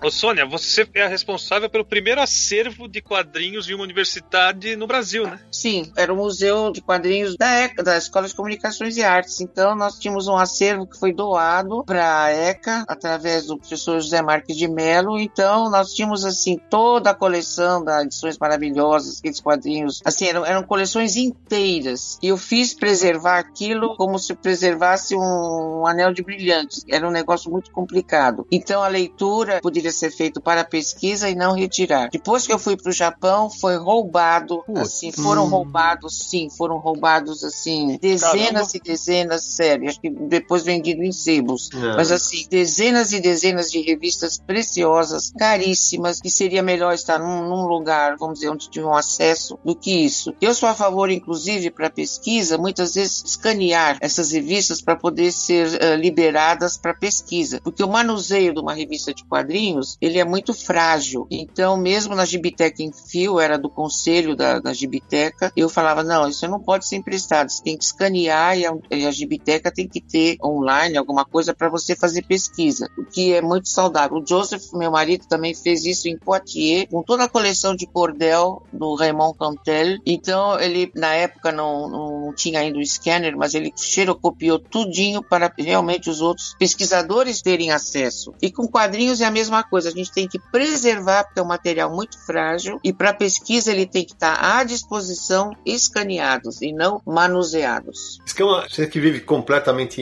imerso nesse universo acadêmico que lida com quadrinhos, a, entre aspas, popularização do meio nerd geek, com cinema especialmente, com esses eventos que hoje, por exemplo, a CCXP, hoje não, né, porque por causa da pandemia, é, mas a CCXP se tornou um, um evento que é noticiado no mundo inteiro. Isso muda alguma coisa na percepção percepção daqueles professores que ainda podiam torcer o nariz para a história em quadrinho como objeto de estudo? Ah, acho que muda, né? Acho que muda porque diminui o preconceito. Porque quando uma coisa ela é de um nicho descartável, como era visto história em quadrinho. Meu pai, meu uhum. pai, seu, seu Antônio Otávio, achava gibi é porcaria. E é uhum. isso. Ele foi criado dessa forma, ele não estava errado. Já eu, que já já tenho 45 anos, já entendi de outra forma. E junto comigo tem toda uma questão midiática que diz que os quadrinhos são bons. Pensa, um Hum. filme dá um bilhão de dólares, um filme produzido por quadrinhos, a partir de quadrinhos. Quem que vai falar que isso não é uma coisa interessante, né? E daí o cara vai na livraria e vê que um quadrinho custa 200 reais. O cara fala, opa, e você começa a ter um valor agregado, né? Eu Uhum. acho que essa questão do quadrinho ter migrado um um bom pedaço dele pra livraria também ajudou nesse processo. Não é só CCXP, essa questão nerd, geek e tal. Claro. Mas eu acho que a maturidade dos quadrinhos enquanto um tipo específico de arte, um tipo específico de objeto de consumo intelectual, eu acho que ajudou bastante também. Você chega na livraria, ó, se você pensar em 2008, quando eu comecei meu mestrado, não Uhum. tinha área de quadrinhos na livraria. Verdade. Em 2010 tinha. Quando eu terminei meu mestrado já tinha área de quadrinhos. Você ia na livraria Cultura antes dela quebrar, tinha uma área inteira Uhum. só de quadrinhos. A Saraiva, a mesma coisa. A livraria Cultura aqui, é, aqui de Curitiba tem uma área específica de quadrinhos. Isso era impensável há É. 15 anos atrás. Então eu acho que isso deu um outro status pros quadrinhos de opa, isso não é só cultura pop, isso também deve ter alguma coisa interessante. E daí a pessoa vai tentar se informar e, e a coisa vai, né? Legal demais, porque acho que é um processo lento, porém constante. né? Durante essa pandemia, isso foi notícia, inclusive, do Jornal Nacional, né? Que quadrinhos são o segundo gênero mais vendido de livros, enquanto está tendo essa retomada nas compras online. Quer dizer, acho que todos os tijolinhos acabam ajudando nesse sentido, né? E se você pensar que há 15 anos atrás não estaria sendo indicado, né? Nem entraria no ranking. Agora não. Assim, você tem o livro de autoajuda, você tem o livro de literatura, você tem quadrinhos. É um negócio à parte. E essa coisa à parte, a segunda que mais vendeu, deve ter alguma coisa importante aí, né? É verdade. E há três anos, só para lembrar, virou categoria do Jabuti, inclusive, né? Isso É. mesmo. Não, mas eu ainda acho que tem um pouquinho de preconceito sim, viu? Não é assim tão livre, leve e solto, não. Tem a cultura nerd, geek, etc.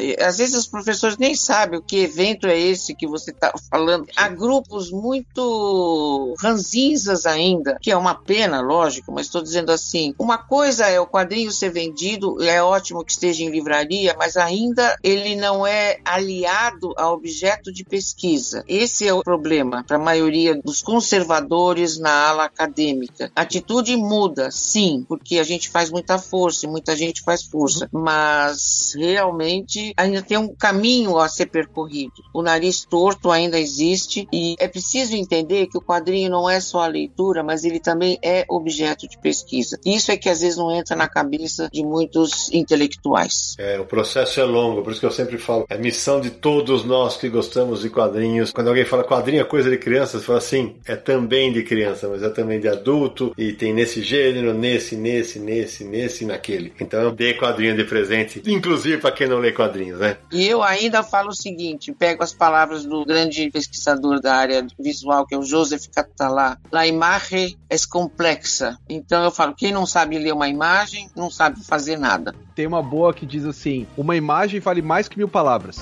Mas quais palavras?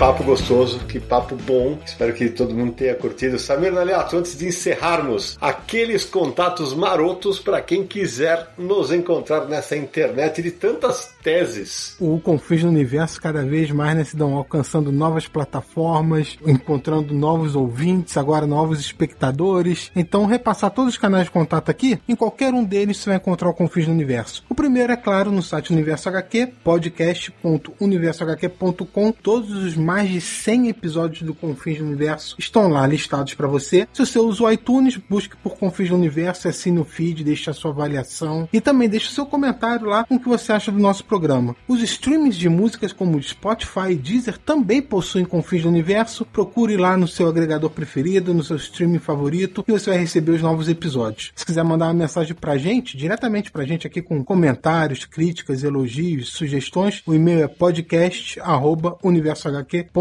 Ou se preferir mensagem de áudio, o WhatsApp é DDD 11 94583 5989. O Confins do Universo faz parte do site Universo HQ, 20 anos no ar já. Acesse lá www.universohq.com e nas redes sociais Universo HQ no Facebook, no Twitter, no Instagram e também no YouTube www.youtube.com/universo HQ. Assista lá os nossos vídeos. Lembrando, né, agora nesse final também a nossa campanha no Catarse. Se você quiser se tornar um apoiador, acesse lá catarse.me barra Universo HQ. E para fazer suas compras aí também, o URL fácil de decorar, universohq.com barra descontos. É isso aí. Minha querida Sônia Luite, que prazer, que honra para nós ter você aqui no Confins Universo. Muito obrigado de ter emprestado seus conhecimentos durante essas horas aqui e que vão chegar a tantos ouvintes do Brasil e do mundo. Pode se preparar. Eu quem agradeço, Sidney, e vamos continuar na nossa luta, que começamos juntos. Vamos lá. É Obrigado por, pelo convite. Rodrigo Escama, espero que você tenha curtido a experiência. Você já é um, um cara que grava podcasts e, e vídeos à torta e direito, mas faltava sua presença aqui no Confis do Universo. Brigadaço por ter compartilhado tantas experiências, tantos conhecimentos. Espero que você tenha curtido. Nossa, eu que agradeço, foi sensacional. Eu diria que se existisse podcasts quando eu era criança, seria o meu sonho de criança, mas, né, como não tinha, era o meu sonho de adulto mesmo. Só queria deixar, se alguém quiser encontrar comigo, meu e-mail é rodrigoescama.gmail.com. Bem facinho, só que escama é com S mudo. Obrigado a todo mundo mesmo, de coração, foi bem, bem bacana. Valeu demais. Vamos pedir para os nossos ouvintes abrirem o microfone para se despedirem. Primeiro a Isa. E a Isa, curtiu a experiência de ficar essas horas todas ouvindo a gente prosear aqui, não? Valeu a pena participar. Dois anos que eu já apoio o HQ. Valeu muito a pena. E era uma oportunidade, assim, única e muito esperada. Mesmo porque eu tô nesse universo acadêmico de estudo das HQs, né? Sobre o processo de edição de quadrinhos. Então, para mim, foi rico, foi maravilhoso. Valeu, valeu mesmo. Obrigada. E apoiem, que vale a pena. Valeu demais. E você, Carlos, que também pediu para participar especificamente deste episódio. Que tal? Sidão, só tenho a agradecer a você, ao Samir, o Despot, que daqui a pouco tá tomando café da manhã, Naranjo, aos convidados, Sônia, Escama. Foi uma honra mesmo ter participado como ouvinte desse programa, escutar vocês. A experiência é muito boa e recomendo. Queria dar um abraço também aí pra Isa, que participou comigo como ouvinte, né? E aos ouvintes, para aqueles que podem colaborar, né? A gente sabe que tá- a gente tá numa situação complicada aí, de sociopolítica econômica, mas o legado que o Universo HQ faz aí pra, pra cultura nacional, né? O legado que vocês estão construindo é maravilhoso e nós, como fãs, precisamos ajudar de alguma forma, né? Então, quem puder colaborar, tem lá o famoso grupo do Telegram, né? Aquilo lá não é de Deus. eu, Sidão, e eu gostaria, cara, de mandar um beijo enorme pra minha linda família, a minha esposa Débora, nossos quatro lindos filhos, o Carlos Vinícius, o João Pedro, a Maria Helena e a Maria Laura, meus pais, o seu titi, a dona Nair, e além, claro, né, de um forte abraço pra todo mundo lá do Telegram. Muito obrigado. Valeu demais. Sérgio Codespot, suas despedidas. Queria agradecer todo mundo hoje aí com muita gente aqui no programa. Um abraço pra todo mundo. Hoje eu tô meio devagar porque eu tô aqui com uma dor de cabeça muito forte, mas foi muito gostoso aí conversar. É um assunto que eu tenho muito interesse. Então foi bem bacana mesmo. Marcelo Naranjo. Ô, tô animado aqui, gostei do papo. Professor Xavier, professor Pardal não foram convidados, eles vão tacar uma hashtag no dia. Chateados. e só curiosidade, eu tô, eu tô cursando atualmente pós-graduação em docência no ensino superior. Tô prestando mestrado também, tô querendo eh, avançar um pouquinho nessa área que eu gosto muito. Então, pra mim, foi assim, prato cheio. Muito bom, obrigado aos convidados. Muito legal esse programa. É a sua sétima faculdade, Naranja? Não, 24 faculdade. Não, eu tenho duas graduações, mas eu tive uma crise depois dos 40, que eu vou contar pra vocês, e acontece, né, com as pessoas. Aconteceu comigo e eu gosto muito dessa área acadêmica, então eu resolvi tentar alguma coisa na área. Eu fico imaginando quem gosta de quadrinho tendo aula com Marcelo Naranjo. Jesus de bicicleta. Samir Daliato, suas despedidas. Naranja, procura uma escola de comédia, então, Naranja. As pessoas não merecem isso.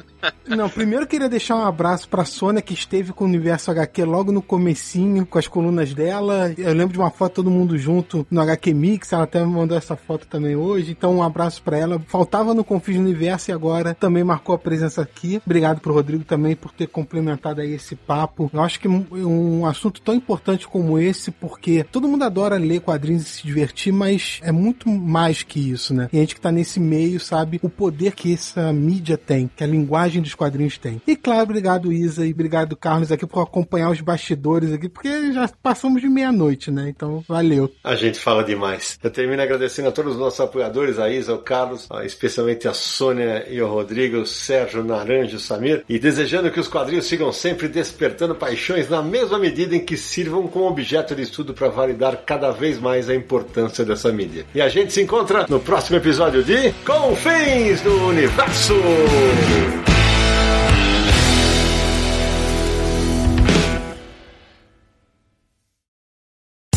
No dia mais claro ou na noite mais densa, você está deixando a nossa presença. Faça uma boa viagem de volta, mas não fique disperso. Nos encontraremos no próximo episódio de Confins do Universo.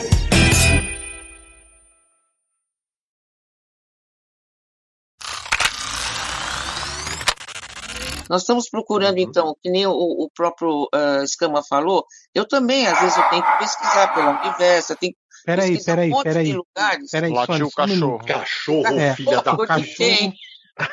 O cachorro latiu Já botei brabo no aí. aqui.